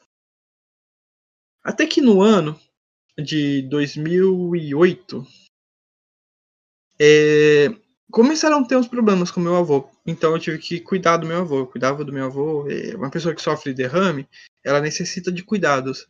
E como ele era minha figura paterna, então eu cuidava dele. Aí passaram alguns anos, aí ele, ele morreu. 2010. E quando isso, conversando com vocês dois aqui, vocês vão ter. Eu espero que não tenham tão cedo, mas vocês vão ter a sensação de uma pessoa que você tem proximidade e que você cuida e que, que, que cuida de você, dela morrer. Aí a sua vida perde um pouquinho o controle. Você quer fugir do controle, já que alguém controlou a sua vida. Aqui, alguém que algumas pessoas chamam de Deus, algumas pessoas chamam, alguém controlou a sua vida, você agora quer tomar as rédeas das coisas. Aí vem todas, todas as revoltas. Todas as revoltas que tiveram no mundo foi porque alguém se revoltou com, com algum controle extremo. Seja para o controle do bem, seja para o controle do mal. O meu foi com controle de perder o meu avô. E em determinado momento eu já estava trabalhando, eu pensei, vou fazer uma loucura. Eu nunca tinha colocado álcool na boca. O que, que eu fiz? Bebi um copo de cerveja. Então, um passeio que eu tinha programado com os meus amigos, que estava reduzido a, sei lá, um quilômetro e meio, foi é, destinado a 80 quilômetros. A mesma coisa que hoje em dia, não sei se vocês moram próximos ou não, mas o Gabriel fala assim: ai, ou eu vou dormir na casa do Igor hoje. E na verdade fazer uma viagem para São Paulo. Foi isso que eu fiz, eu fui para Ouro Preto. E chegando no Ouro Preto, em Ouro Preto, é, os meus amigos até ficam tirando sarro de mim, falando: Nossa, nunca tem um porre por um copo de cerveja durou tanto tempo. O meu durou. Como que você vai chegar até Ouro Preto é, ainda com o efeito de um copo de cerveja que você bebeu em Sabará. Beleza, tranquilo. Eu cheguei lá. Aí todo mundo tava falando de tatuagem. Tatuagem, tatuagem, tatuagem é muito legal. É uma Maori, não sei o que lá. Aí nós fomos para uma república que meu primo estudava na UFOP na época. E o meu primo Diego, ele era super gente boa, super descolado, inteligente pra caramba. Falou assim: hoje eu vou fazer uma tatu vou fazer uma chave. E ele fez uma chave. Uma chave. Daquelas que pessoal hoje em dia faz, que é daquele estilo antigo. Ele fez no antebraço. Aí eu pensei naquele momento. Se eu fizesse uma tatuagem, causaria? Enfim. Fiquei pensando naquilo lá. Aí eu fui entender o que, que o álcool faz. O álcool realmente ele dá coragem para você fazer coisas que você quer. Eu queria chocar, então o álcool me deu coragem para chocar. Por mais que ele esteja ali fraco no corpo, mas a gente fala assim, vai lá, vai lá. Aí, acabando a tatuagem do meu primo, o cara também estudava na UFOP junto com ele. Aí o cara falou assim, e você vai tatuar? Eu falei, vou. Ele, então tá bom, escolhe aqui. Aí me mostrou um portfólio. Só que ele colocou na página onde tinha chavinha, andorinha, tinha, tinha um, um tribal pequeno. Aí eu fui passando as páginas. Aí eu achei uma biomecânica. Biomecânica é uma tatuagem que a gente chama de 3D. Ela leva no máximo de, no mínimo, nove sessões para ser feita. Tem uns tatuadores malucos aí que fazem três, quatro sessões, mas no mínimo umas nove para dar o efeito esperado. Eu falei, eu quero essa. O cara falou assim: não, você não quer essa. Você não vai voltar aqui, não vai fazer. Mas eu quero essa. Ah, mas é, é tanto, eu não quero saber, eu tenho dinheiro, quero essa. Aí insisti, insisti, fiquei enchendo o saco dele e ele fez. No momento que eu tava no final da tatuagem, no final dessa primeira sessão, eu já tava totalmente arrependido. Falei, como eu vou resolver isso? E nisso, eu tinha um telefone da Motorola, era muito engraçado, ele chamava C200. Ele tinha a luzinha azul, ele era pequenininho assim, e eu tinha o toque polifônico. E o toque polifônico tocando, tocando, tocando, quem tava me ligando? Minha mãe. Minha, a ressaca moral chegou ali agora. Tum! Aí eu falei, como que apaga a tatuagem? Criou um, um riso coletivo. Todo mundo da República ficou sabendo da minha história da tatuagem. É, resumindo, depois eu fui para ficamos, passamos o aniversário de Ouro Preto e eu voltei para Sabará no domingo. No domingo eu eu precisaria trabalhar na segunda, mas no domingo eu fiquei quatro horas em uma conversa muito direta com a minha mãe, conversando tudo sobre ela. Só que eu não tive coragem de mostrar a tatuagem. Eu fiquei uma semana andando de calça. Mas aí ela percebeu que tinha alguma coisa errada e era a tatuagem. Aí depois disso eu não pensei mais na tatuagem. Ela tá aqui, uma hora eu penso, ah, vou apagar, outra hora eu penso, ah, vou completar. Eu ainda não defini. É uma história muito muito engraçada no, no, no período da minha vida. Primeira vez que me contou, dei muita risada. Fiquei pensando, pô, uma cerveja só? não, não precisa nem uma cerveja, um copo. Um copo e meio. Um copo, um copo padrão chopp, desse tamanho, assim. Coisa de 400 ml. Dá uma é, latinha. Agora, agora, que você contou nunca a história ofereça toda, bebida pro Felipe. É, nunca ofereça. Mas dá pra entender agora, você tava meio que sofrendo pela perda do seu avô. E é uma mistura de emoções que vem. E o álcool é. acaba juntando. Junta. Por isso que o álcool pega todo, tanta gente. É, é. Ele dá uma sensação de prazer. Eu sou totalmente contra o álcool, porque ele dá uma sensação de, cara, você pode fazer tudo da sua vida, da sua vida. E eu não tenho controle. Eu tenho totalmente. Eu sou muito empolgado para as coisas, então eu faço muito de tudo. Se tiver que fazer, é, se tiver que fazer uma festa, eu tô rindo aqui, porque você vai logo pensar nas coisas que a gente faz, contextualizando a festa da escola. Tem que fazer uma coisa, tem que ser um espetáculo, tem que ler um livro, tem que ser daquela forma, tem que sentir até mais, tem que dar uma aula, tem que ser a, a aula, tem que ter uma amizade, tem que ser a amizade, então tem que ser tudo muito intenso. É, isso é verdade. Esse é o cara mais 320 que eu conheço. Vocês não têm noção como é difícil fazer trabalho com ele. Festa da. a nossa escola, para quem não entende, tem um negócio chamado Festa da Mitologia e Festa das Nações. A gente tinha que fazer umas barracas para representar o ano que a gente pegou, ou a mitologia que a gente pegou. A gente saía, ele, esse daí gastava todo o dinheiro em, em luz, em lâmpada. Ele não tinha mais o que comprar, ele comprava uma lâmpada de uma cor, uma lâmpada de outra cor e acabava que a gente não usava. Ele não consegue ficar parado. Teve uma prova que ele deu pra gente, ele dava para um lado, pô, ajudava um, ajudava o outro, uma prova. Acho que você é o cara mais ansioso que eu conheço em 320. É, é muito engraçado. Isso parece que é uma marca minha. É, a todos os lugares que eu passo, não sei se é uma coisa positiva ou uma coisa negativa.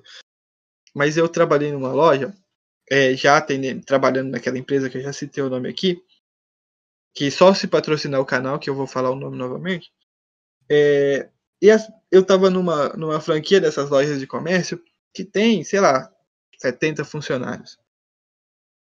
Aí um dia eu estava bem lá, conversando com o pessoal, atendendo cliente. Aí uma faxineira, ela virou e falou assim: E aí, tudo bem, meu amigo? Ela brincava comigo. Ela falava assim: Você já colocou jabuticaba na estrada? porque a minha cidade é considerada como a, a cidade da jabuticaba do Brasil. Aí eu ficava zoando ela, e ela, inclusive, ela era evangélica, nós tínhamos uma relação muito próxima, e ela falou assim: quando você vem aqui, fica todo mundo meio no seu nível, todo mundo meio agitado, sabe? Todo mundo meio feliz, meio histérico com tudo. E é só acontece quando você vem. É, você podia vir todo dia? Ela falou assim pra mim. Você podia vir todo dia? Então, parece que é uma marca minha. Onde, nos lugares que eu vou, tipo, dá uma agitada, dá uma, uma levantada, assim. Não porque seja eu, assim, mas eu necessito, tá? Eu acho que deve ser aquela questão de atração de ambiente. Eu vou para um lugar, tum, tem que estourar, tem que ser. Enfim, é, acho que é uma forma que eu encontrei de viver. Porque se a gente for lamentar por tudo que a gente acontece também, né? É, se a gente deixar 10% das coisas que acontecem com a gente nos abalar, nós simplesmente arruinamos dias, semanas, meses e passamos em uma busca, em um querer que é que nunca chega. Nunca chega. Você fica querendo isso, querendo aquilo e nunca chega. Ah, não, posso fazer isso? Posso. Eu tenho que estar tá nesse lugar, então eu vou estar tá totalmente. Eu tenho que estar tá lá, tá totalmente. Para que, que eu vou brigar contra uma coisa que é, é, é, é fato? Então vamos estar tá lá, vamos, vamos brincar, vamos rir, vamos é, aproveitar o momento da melhor forma. Te, te insultaram? Insulta também. Te brigaram com você? Briga, mas depois volta. É, foram irônicos com vocês? Seja irônico também. É, te amaram? Ame também. A literatura ela também tem muito disso. Vocês vão notar ao longo da vida de vocês. É, o Gabriel vai virar médium agora depois dessa fala, mas o Felipe. A energia do Felipe é muito boa. Quando você tá do lado do Felipe, você não tem noção, gente. Quem tá estando aí e nunca andou com o Felipe, eu recomendo, se a pessoa for, sei lá, de Manaus, venha pra cá e ande com o Felipe. Felipe é a cura da depressão. eu brinco. com a gente, dá um sermão que também, né? É, dá um sermão, é. Dá umas voadoras. Tem que é, dar umas voadoras. Eu, eu, eu brinco que eu consigo transitar de, no momento, entrar para um, uma aula ou para um ambiente e simplesmente acabar com ruídos. Mas depois eu, eu tô rindo. Eu, outro dia eu, eu dou aula pro sétimo ano, que é a turma da Isadora, que amanhã faz aniversário. Beijo pra Isadora, feliz aniversário, irmã do Gabriel. Não sei nem se é... ela tá é, escutando isso. Ela, ela vai, vai escutar. escutar. ela vai escutar. E outro dia eu precisei dar uma bronca enorme neles. Por uma questão que tava pungente ali e já tava acontecendo. No outro dia, eu entrei com cara fechada pra aula. Assim. Mas aconteciam coisas que me faziam rir. O que, que eu fazia? Eu pensava em coisas negativas para não rir, para mostrar, né? No segundo dia eles já me engabelaram, eu tô rindo. Então, é assim, é muito assim. Eu não, guardo coisas, eu não, não eu, eu, não sofro com as coisas por muito tempo. Eu gosto de integrar, eu gosto de com todo mundo junto, é, todo mundo em volta do, do, Pode ser todo mundo em volta do Felipe, pode ser em volta do Gabriel, não precisa ter uma pessoa é, principal, mas vamos estar tá todo mundo junto com todo mundo, vamos simplesmente viver.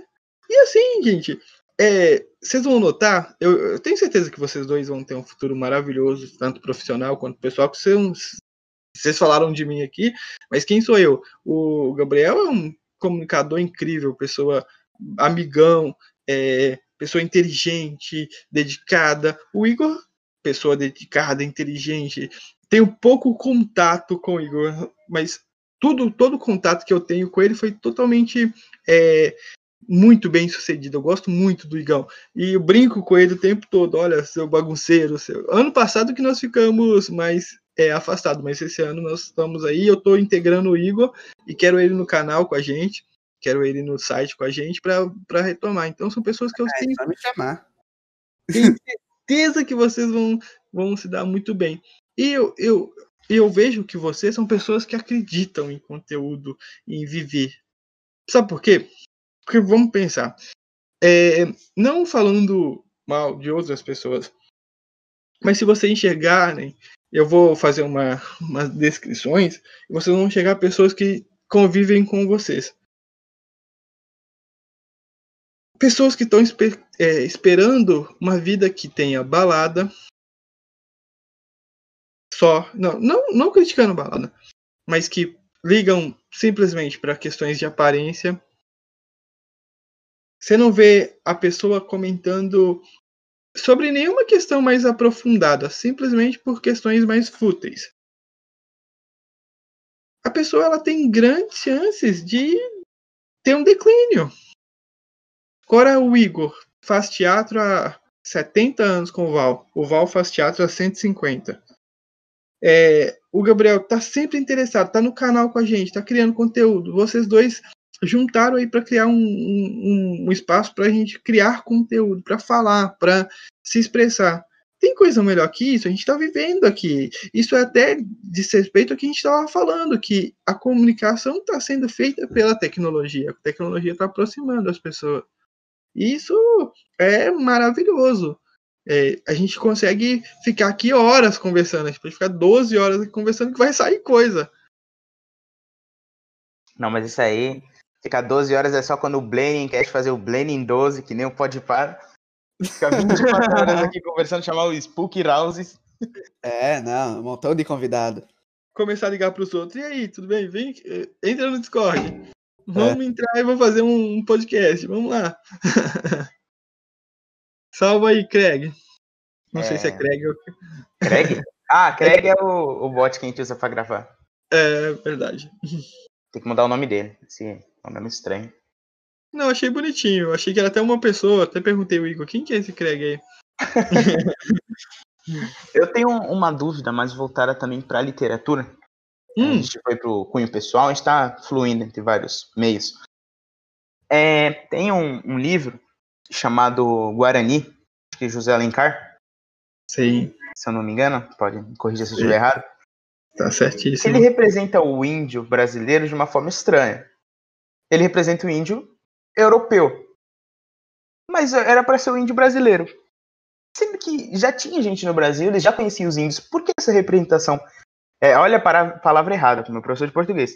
Essa é a representação europeizada. Ah, não é uma palavra errada, é um neologismo. É muito daquilo que eu falei para vocês. É a literatura de privilégio. A elite estava criando e o índio, é, desculpa o perdão e dá o perdão da, da palavra, é, o índio era desinteressante para a elite. Por quê? No início era aquela, aquelas pessoas que estavam nuas nos litorais, e que trocavam quinquilharias.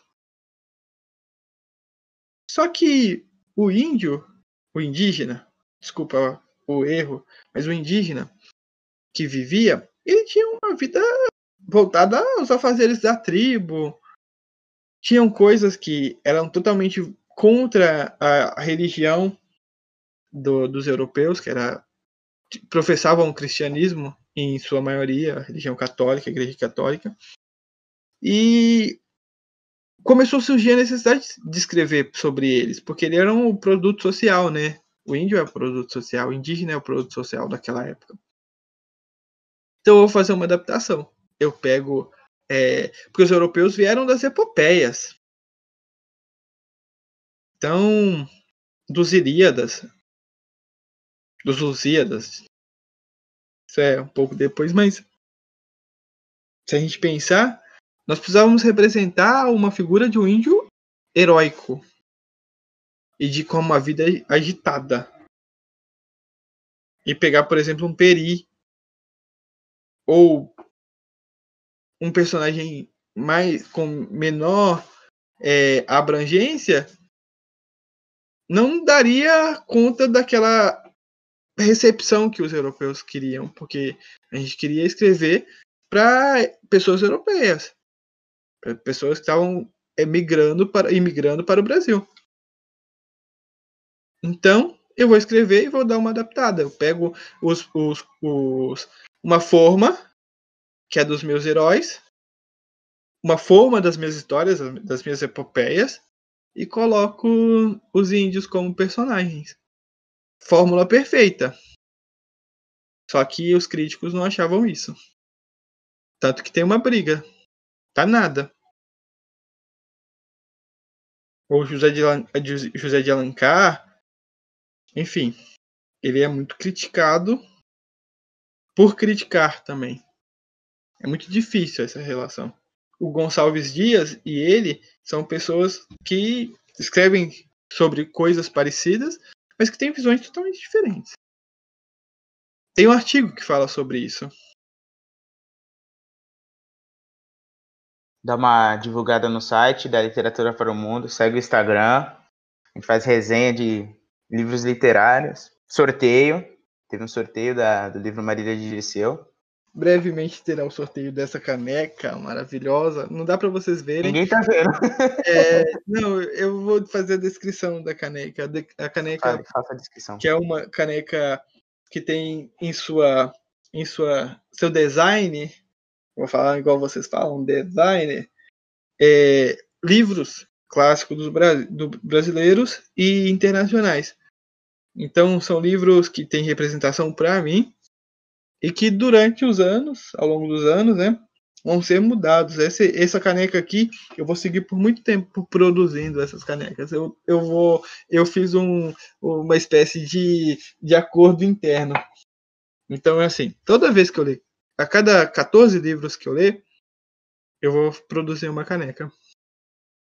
Ah, uma muito legal. Que, que eu tenho.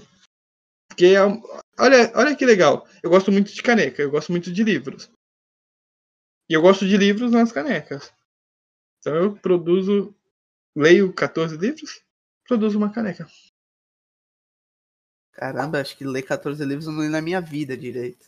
É. Aí daqui a pouco o Felipe tá com uma prateleira só de caneca. É. Ou, na 300. verdade, eu tenho bastante canecas. Eu tenho, em representação da escola, eu devo ter umas sete ou oito. Eu tenho uma que ganhei. Eu tenho a do, do curso de letras. Eu tô. pro- é, Isso é surpresa, nem eles sabem, é surpresa para eles. Eu tô fazendo uma da, do site da literatura para o mundo, Agora não é que é surpresa. mas- específica. Agora o Mas- mundo mas- todo sabe. Mas para você, É. mas, mas pra vocês era uma surpresa até esse momento. Ah, é verdade. E assim, tenho com fotos, eu tenho de mensagens de dia dos professores, eu ganhei ano passado. Uma, Acumuladores compulsivos. Então, eu devo ter aqui umas 15, 16 canecas assim, voltadas a contextos. E cada caneca é uma história. Dá até um, um, um para criar um canal de podcast. Canecas e literaturas. Literaturas e canecas. Dava um ó. canal. É uma ideia pra você, hein? Um amigo teu. Reúne o Michael. Maga Traíra. Vou mandar até esse. Vou até mandar esse podcast pra ele, mas a gente vai ficar com medo dele roubar o canal. Polêmico. Polêmica. É, o Felipe, você falou, assim, você falou, vai, lê 14 livros, por exemplo, assim, você costuma é, ler bastante, porque você, você me fala de litera- literatura. É, além de ler, você, tipo, tem alguns outros hobbies, sei lá, você gosta de ver muito filme, ouvir música ou fazer algo do tipo? Trem, tenho música. Tá o tempo todo na minha vida. Eu saio, música. Chego, música. Filme. Filme com abordagem histórica ou literária. Eu assisto cinco, seis vezes o mesmo filme. Por exemplo, estão me zoando aqui agora, eh, essa semana, porque já vi várias vezes Memória Pós- Póstumas de Brás Cuba. E a minha mãe ficava brincando comigo que todo dia ela encontrava com o Aleijadinho. Porque tem um filme do Aleijadinho, tem uma parte que ele tá muito deformado. Então ela entrava no meu quarto, ela dava, ela dava de cara com aquela imagem de- do Aleijadinho deformado. Aí ela falava que, por coincidência, ela sempre estava quase na mesma cena. Que é ele tá no, quando ele tá na fase mais, é, mais deformada. Então eu via a história de, de Aleijadinho quase semanalmente. Eu dormia vendo a história. Então eu vejo muito filme assim e me interesso muito por ópera. Pode parecer que não, mas ópera é uma coisa que me chama muita atenção. Então, cada semana eu tenho um foco. É, uma, é muito engraçado isso. Porque tenho música, música eu gosto muito, muito mesmo. É, filme, série, bicicleta, bicicleta eu gosto bastante. Viagens, gosto muito de viagem. Inclusive, é, no dia 27 agora eu estou, estarei indo para Minas. E eu espero conseguir algum daqueles privilégios de poder entrar em um museu ou no teatro, na casa de ópera. Tenho os contatos, já fiz até uma live de lá para a escola, que a gente estuda. Não sei se vocês viram na época, mas a live foi um sucesso, assim, foi muito boa. Eu entrei, é, eu consegui entrar na, no, em partes que pouca gente, até da prefeitura, da administração da cidade, entrou. E Ele fui para na área 51. Está sendo registrado aqui, ele acabou de falar. a área E no 51 outro da, tem problema de audição. Não, na área 51 da, da história de Minas. ainda fui para uma, uma mina em Ouro Preto. Então. Oi? Chico Rei, não foi? Ah, mina do Chico Rei, isso mesmo. É um dos lugares que eu. Acho que assim, no Brasil todo, o lugar que eu mais quero visitar é Ouro Preto e quero ir nessa mina. Eu amo a história de Ouro Preto. Por influência é, total, né? Então, não, é, como eu quero levá-los à compreensão de, de, de mundo, eu o tempo todo eu também estou me relacionando. Desculpa pelo barulho que eu estou colocando para carregar novamente o notebook. Mas é, eu estou sempre mergulhado em conteúdos. Sempre que vocês me verem, eu estou em algum projeto. Eu nunca estou parado. Sendo projeto de leitura, sendo projeto de de filme. Eu tô muito focado nessa questão e esse ano em podcasts, até muito bom estar tá aqui, porque é um laboratório, e filmes. Eu tô pensando, até convidei, vai ter um documentário que a gente vai fazer sobre o período da pandemia, que é um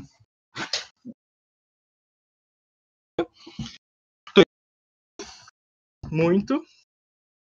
É, tô com dois pontos para sair do forno. E tô pensando em uma narrativa mais longa também contextualizada. Eu em até seis capítulos de uma narrativa que se passa, inclusive, em Vila Rica. É incrível poder estar tá em vários projetos ao mesmo tempo e conseguir produzir alguma coisa. Porque não adianta ficar em vários lugares e não produzir nada. É. E daqui a pouco tem coisa aí. A gente, quando tava planejando fazer a entrevista com você, a gente hum. até chegou a comentar que tava muito tenso, né? Mesmo a gente conhecendo há um bom tempo. É. Mas querendo ou não, é a nossa primeira entrevista. E a gente foi perguntar pro pessoal se eles tinham alguma pergunta. E o nosso amigo Cauã. Eu vou fazer essa pergunta mesmo. Ele chegou e falou bem seco. Pergunta para ele qual é o livro favorito dele.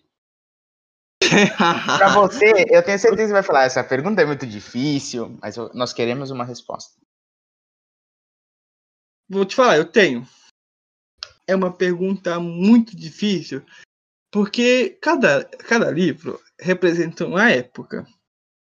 Cada livro ele chega pra gente de uma forma e representa muito de uma época e completa, completa por um período as nossas lacunas. Por isso que é aquela questão que eu comentei da depressão, da ansiedade, que o livro ele tem esse poder curativo mas o livro que eu mais gostei de ler na minha vida, na verdade, ele é basicamente atual e ele chama Os Dublinenses, The Dubliners, do James Joyce. Não é o livro que eu mais admiro, mas é o livro que mais mexeu comigo. Por quê? ele tem contos. Ele é um livro de contos que tem é, histórias muito próximas à minha vida, a personalidades que eu crio. Então, por exemplo, tem um, um, um conto que chama Clay, que em português significa barro. E esse conto ele conta o conto que conta, isso é ótimo. Mas ele fala de uma pessoa que vai rompendo com a vida, sabe? E que é feliz. Não tem nada melhor que pessoa feliz. Então esse conto, eu às vezes eu tô aqui e eu dentro do conto tem uma música e eu ouço essa música além desse conto. Eu leio várias vezes. Só que eu vou em cima do muro. Memórias Póstumas de Brás Cubas. E esse livro no todo, Memórias Póstumas ganha. No específico, por este conto, Klein, esse conto ganha. Então, em cima do muro, vou, não, vou, não vou falar um, vou falar dois, que já é uma resposta muito direta para uma pessoa que gosta muito de literatura. É Memórias Póstumas de Brás Cubas e Dubliners, do James Joyce. É, eu quando fiz essa pergunta imaginei que você não, não souberia responder. Você é, com livros é tipo eu com música. Cada semana ou cada dia eu tô diferente.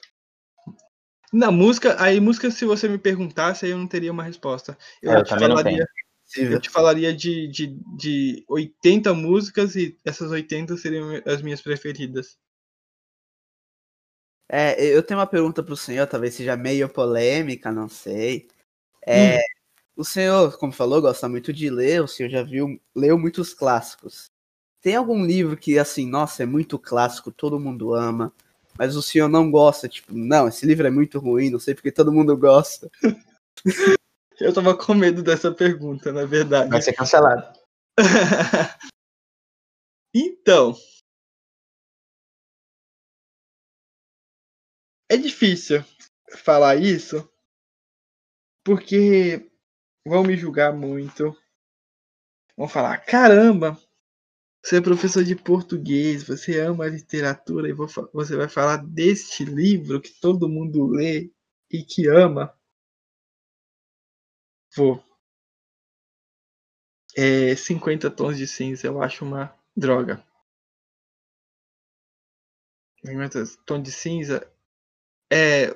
Tô falando de atua- atualidade.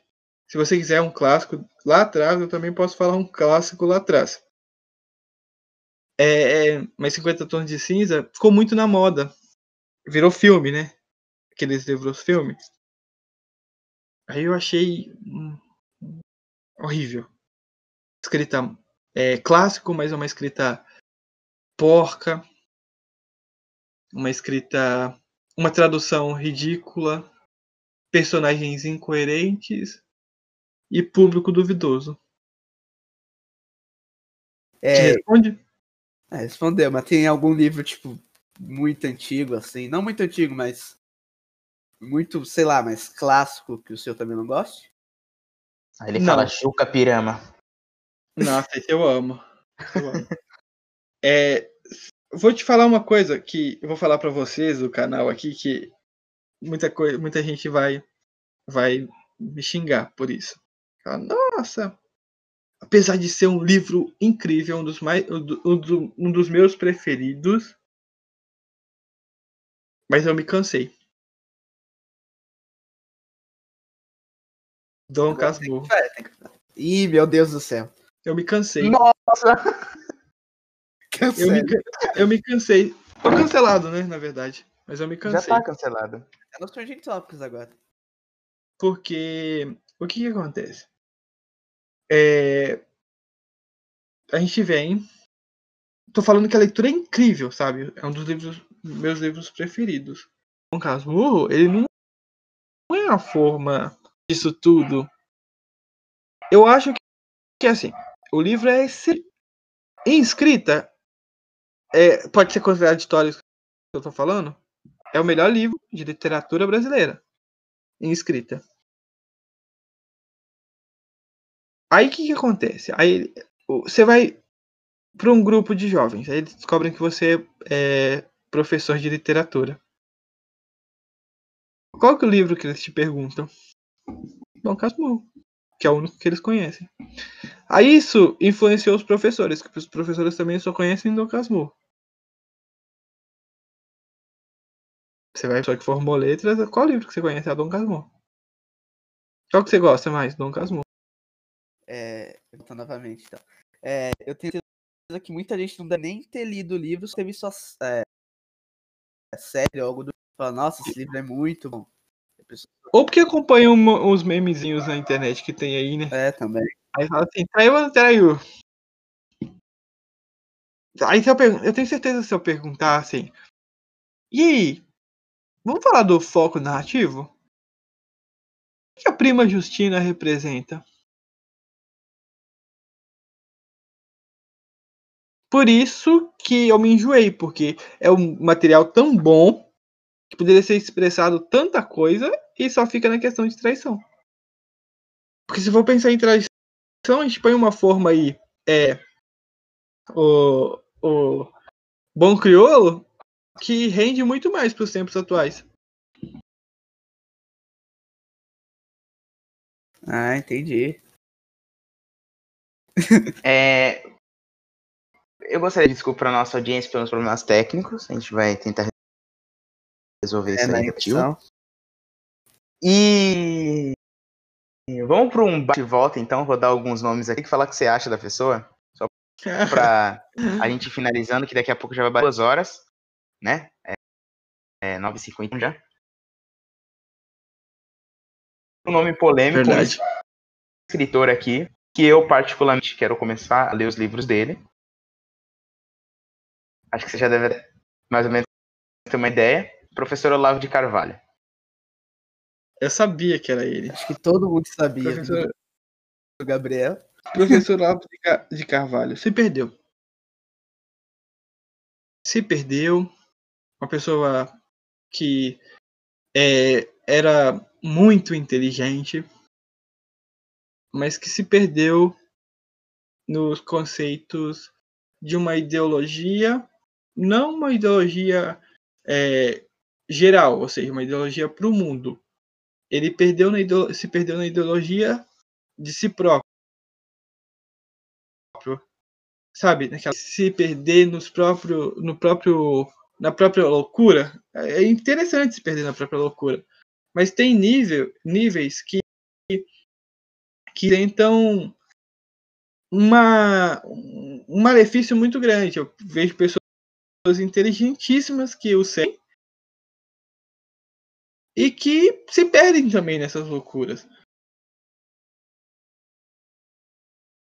Então, de a minha a minha visão sobre ele é um cara com um início brilhante e que agora está sujando todo o conhecimento que criou. Ah, é, achei uma boa resposta. Eu acredito. Vamos ainda aqui numa discussão. É, é, acredito que ele não tenha se perdido na ideologia dele. Acredito que, que o fato dele ter se exilado, que também, né, não é só o pessoal ali, os mais canhotos da coisa que foram exilados, né? Ele teve que sair do Brasil. Acredito que ele continuou pensando, só que ele não podia abertamente falar o que ele pensava mesmo. E agora ele já tem uma visão mais do que ele pensa. Não acredito que ele tenha se perdido. Gosto bastante dos livros dele, principalmente a dialética erística, que ele fez uns comentários. Não é dele o livro, mas ele fez uns comentários Uhum. nesse livro, Dialética Erística, eu acho o nome do livro. É inclusive é um livro que eu quero começar a ler, só que tem 200 páginas, eu me desanimei. E é isso. É, ainda continuando a, a- essa discussão com você, que eu acho super válida, eu penso o seguinte: todo, toda pessoa que ela vai para um extremo, ela se perde. Por quê? Eu eu- é óbvio que eu sei, mas eu vou te fazer uma pergunta é, muito óbvia sobre o professor Olavo de Carvalho. Qual é a, a o ego do professor Olavo de Carvalho? Como você considera ele? É um historiador, um geógrafo, um político ou um filósofo? Eu considero ele como um filósofo político. Filósofo político. Todo filósofo é político. Isso a gente tem que ter com, como redenção, sabe? Como, como sentido. E os filósofos gregos, vamos pensar, eles criaram muito do que não só os gregos, não só os gregos, mas como de outras etnias, que eles criaram muito do que a gente tem de conhecimento, certo? Foi questionando uma teoria que era falha, que chegaram a uma outra teoria, certo? O, o professor Olavo de Carvalho é como eles. Começou criticando algumas teorias e foi, foi, foi criticando, criticando, criticando, até atingir um lado extremo. O extremo trouxe para ele alguns equívocos. Você tá, tá empenhado em lê-lo?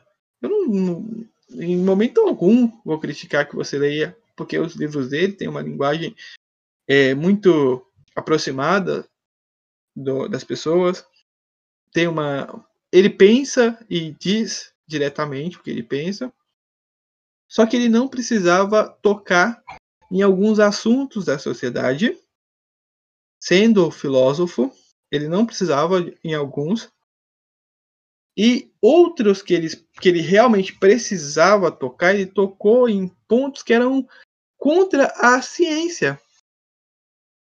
Nenhum filósofo, ele, ele se você notar na, na história, nenhum filósofo ele criticou algo que era científico, não, não questionou algo que era científico, ele criticou algo que era dogmático.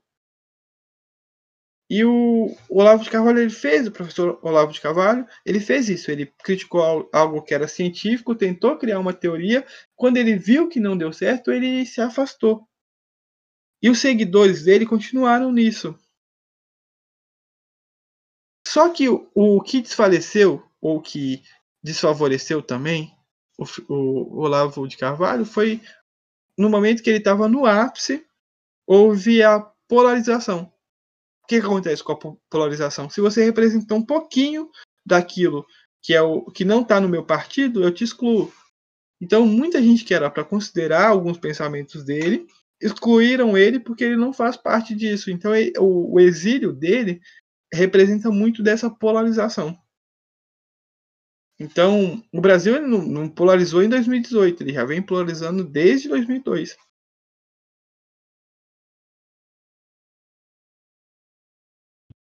Entendi, entendi. Igor, quer falar um outro nome aí? É, eu, particularmente, não tenho um nome assim, sei lá, polêmico em mente. Às vezes tem, mas não sei se vale perguntar, não sei. Mete Sim. bronca aí. Pode ir, você tá, tem liberdade.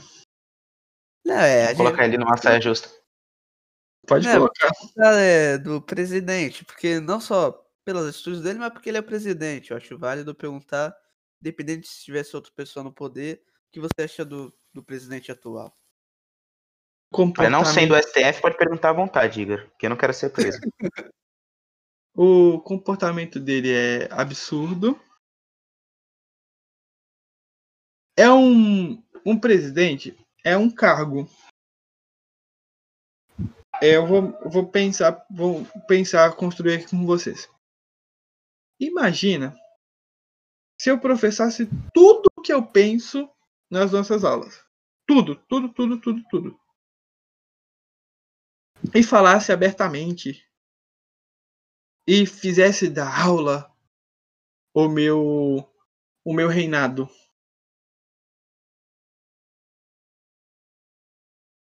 Eu tenho que ter postura. Assim como um presidente um presidente ele representa a voz de todo mundo que está ali naquele país, sendo a pessoa sendo de esquerda, sendo de direita, sendo de centro, porque eu não acredito nessas coisas. Eu até brinco, discuto, mas eu não acredito nessas coisas. Eu vou prosseguir depois um pouquinho falando com você sobre o meu pensamento. Então, eu acho que o presidente ele tem que respeitar.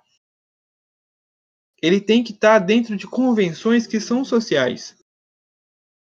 Se a gente está numa pandemia, o presidente ele tem que estar em luto. 250 mil pessoas morrem. Vou pensar no, no, no, no tempo passado. 153 pessoas morrem. Eu ando de jet ski. Falo, e daí? Não fui eu que matei acho que não condiz. É a mesma coisa que. Vamos pensar, vamos trazer para o nosso contexto. Vamos pensar que o Cauã morreu. No outro dia eu apareço na, na escola dando aula como se nada tivesse acontecido. Aí você me fala assim, ô oh, professor, mas por que, que você tá, tá dando aula normal? Tá brincando? Ali oh, o Cauã morreu ontem. E daí foi eu que matei? Então acho que ele tem que ter postura, respeito e valorizar o patriotismo que ele tanto pregou na sua campanha. Ser patriota é falar: olha, o Brasil é maravilhoso, nós vamos passar por essa fase, nós vamos chegar. Independente que você seja de esquerda, de direita, de centro, você é brasileiro. A palavra mimimi já, já, é um desrespeito à população brasileira. Então, são uma série de desrespeitos que vêm acompanhando a trajetória desse presidente.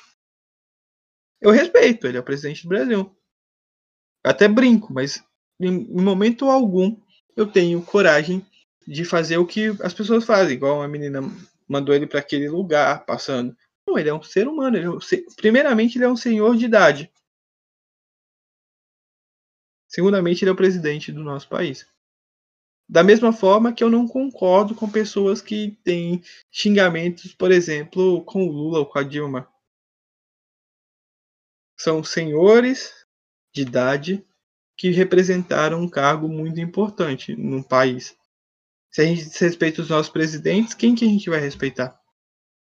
É a nossa pátria, né? É, posso fazer uma, per... É, uma perguntinha aqui? Você respeita a Médici? Não entendi? Você respeita o Médici? Gabriel, como um senhor? Como alguém que representava a pátria? Sim. É, voltando nesse, nesse seu respeitar não, quer, agora. respeitar não quer dizer que você concorde com, a, com as pessoas. Entendeu? O Médici, ele representou um, um, uma questão assim trágica no Brasil. É, é histórico. Eu acho muito difícil a pessoa negar uma coisa que aconteceu. É, você precisa ter alguém da sua família para para notar que aquilo aconteceu. Meu tio, meu tio, ele era vereador que representava o Arena ele tomava uma pancada a cada 15 dias. Era professor, ficava em casa. Ele não era vagabundo. Então, ah, o período ditatorial foi bom só para quem foi ruim só para quem era vagabundo. Meu tio ele não era vagabundo. Ele era um professor que sustentava seis filhos com salário de professor. E só pra, porque representava um grupo de oposição ele tomava um couro a cada 15 dias, buscava ele dentro de casa. Então, é só quando acontece com a nossa família que a gente tem esse essa visão.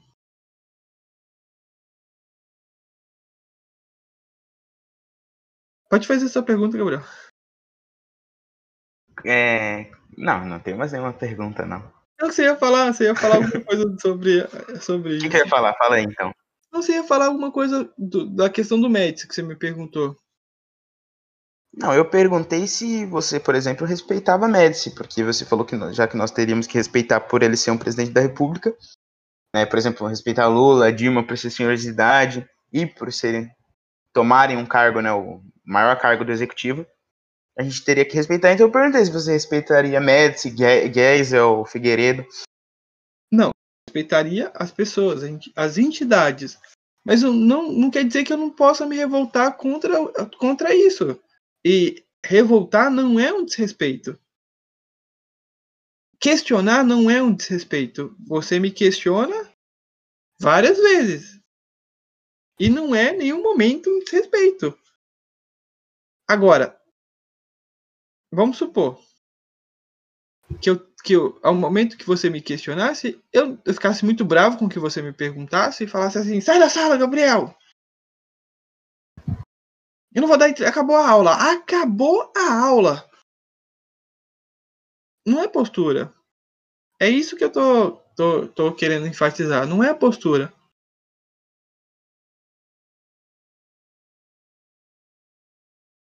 É, entendi, entendi. É, eu não tenho é, alguma pergunta? O Gabriel tem alguma pergunta agora, Gabriel? Eu tenho uma pergunta aqui, uma dúvida minha. Você aceitaria se fosse chamado para secretário ou ministro da Educação? Você fala do governo atual ou de um futuro governo? Não, não precisa nem ser o governo atual, em geral, assim. Se te chamassem. Aceitaria. Aceitaria. Até porque eu acho que é uma atuação social muito grande. E quais são Secretário... suas propostas? Minha... Muitas. Se eu fosse secretário de, educa... secretário de Educação, vamos pensar, tem duas, dois viés, ou secretário de Educação ou secretário da Cultura. é, se eu fosse secretário de educação, eu ia revolucionar o modelo de educação brasileira. Ia fazer coisas polêmicas. A gente ia falar assim: não, isso não é do seu. Do, que parece com você. Por exemplo. A gente nem ia ter que cantar Another Breaking the Wall, não, né? Ia, o tempo todo. Mentira, tô brincando. Maria. O que, que eu ia fazer? Eu ia pagar para instituições sérias para tomar conta da educação. Você vai privatizar a educação? Não. Eu vou agregar algumas instituições, como essa que eu trabalho, que fazem um trabalho excelente, mas é de excelência mesmo, com níveis de proficiência, níveis com provas que regulamentam isso, e elas sim iriam tomar conta da educação. Assim, nós teríamos qualidade e igualdade. E se você paga um valor que a escola gasta por aluno, você sabe mais ou menos quanto que o, que o, que o Estado gasta por aluno mensalmente?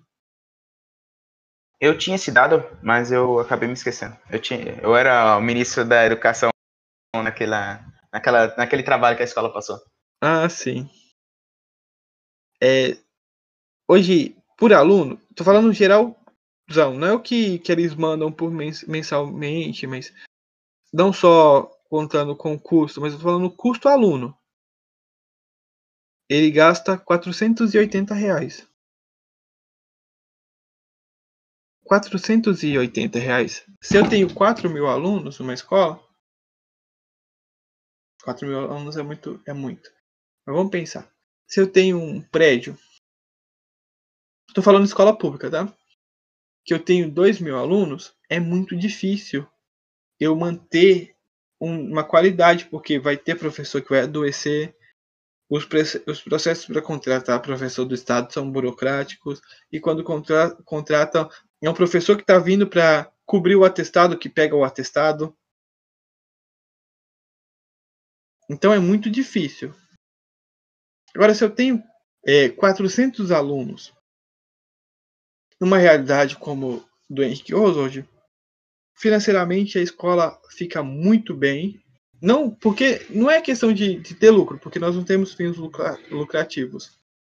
Mas a escola se mantém, é, constrói um prédio, já tem um prédio estruturado, mas dá mais estrutura para o seu prédio e oferece educação de qualidade, sem perder a, de vista aos alunos. Até para questões como educação integral, melhoraria nesse sentido. Então, por mim, tá finalizado já. Igor, mais alguma pergunta? É, eu não tenho mais nenhuma pergunta. Agora, é como se fosse um debate, Felipe, considerações finais. Enfim, vim aqui falar de literatura, falar da minha vida, é um prazer. Espero ser convidado novamente, até porque nós ficamos duas horas aqui num papo totalmente aberto, livre. E, assim, é um prazer participar de um canal que está trabalhando com podcast, trabalhando com cultura. Espero que tenham os ou- outros convidados que vocês possam até alinhar com convidados, chamar outras pessoas para fazer debates. E eu desejo muito sucesso para vocês nesse canal. Isso é muito bom. Muito obrigado. É, é, e antes de finalizar, quem está, sei, sei lá, quem está ouvindo pelo Spotify, é, a gente tem o canal no YouTube, que é Blendingcast, e também no Instagram, que também é Blendingcast, e também tem pelo Anchor, que também é Blendingcast. Pra quem Eu- está... E eu espero que realmente esteja gravando. Se Eu o bot não deixa a gente na mão, porque a conversa foi muito produtiva, muito gostosa de ouvir. Deu para render duas horas sem enrolação. Exatamente. Eu mesmo, eu já falei várias vezes para meus amigos que estiverem escutando, eles podem provar. Eu não gosto de podcast porque é muito tempo, eu não tenho paciência para assistir. Mas a conversa conseguiu durar duas horas aí. Foi gostosa, foi legal, Foi produtiva. foi produtiva demais. E Foi acho que é isso. Produtiva que eu tô curioso para ouvir. Oi? Foi tão produtiva que eu tô curioso para ouvir. Ah, esse, eu não consigo escutar minha edição, voz. Se tiver gravado tudo certo, o senhor vai ouvir sim. Eu espero que esteja gravado tudo certo. Não, tá tudo tá- se Deus quiser, tá tudo certo. É, mas você, fa- você fala de literatura e fala de Deus? Claro. Porque Sim. tem essa visão, né? Tipo, eu acredito em literatura, a literatura é contra. Somente a literatura real- realista, né? Contra Deus. Não sou contra Deus. Ao contrário. Eu. Então, é- Quer- Pode falar aí. Não, não, não. Fale, fale, Gabriel. Ah, desculpa. Olha o cancelamento aqui. Cancelamento. Nós, no, no próximo episódio, provavelmente nós vamos chamar alguns amigos e vamos ficar conversando sobre a vida, que é o que a gente, a nossa proposta. Um episódio é varzeando, a gente pode até comentar sobre essa entrevista, coisas que a gente não fala na hora para o entrevistado não saber. Não, tô brincando, a gente é ético falar mal. E, e uma próxima entrevista também que a gente pode fazer, nós estamos ainda vendo, né, Igão? Uma entrevista aí com uma, uma pessoa que conhece muito a The Beatles e também de Star Wars, de certo modo, mas não temos certeza se vai rolar essa entrevista, mas espero que sim. É, se rolar, acho que a gente vai ter que voltar naquele debate de Beatles versus Queen. Sim, que porque no debate anterior do podcast. Chame perguntas. Eu quero confrontar a pessoa que gosta, que goste mais. Não, não que goste mais, mas que ache Queen é uma banda com maior expressão do que Beatles. Quero Ah, a confrontar. pessoa está na sua frente, confronte. ó. Exatamente. Vamos deixar Não, isso aí- vamos episódio. deixar isso, é. Deixar essa curiosidade e eu venho participar aqui pra brigar e confrontar também. Beleza. então. Claro. Espero que o professor Roberto esteja escutando isso também, porque é um sonho entrevistar ele aqui. Queremos você aqui, hein? Queremos você aqui. Eu acho que é isso. Muito obrigado quem escutou até agora. Espero que alguém tenha escutado essas duas horas aí, um pouquinho a mais de podcast. E que não tenha dormido no meio. É isso, então. Então, tchau. Até Tchau, boa noite. Boa noite. Boa noite. boa Ou bom dia. A Ou sabe dia. que Que país que tá transmitindo, né?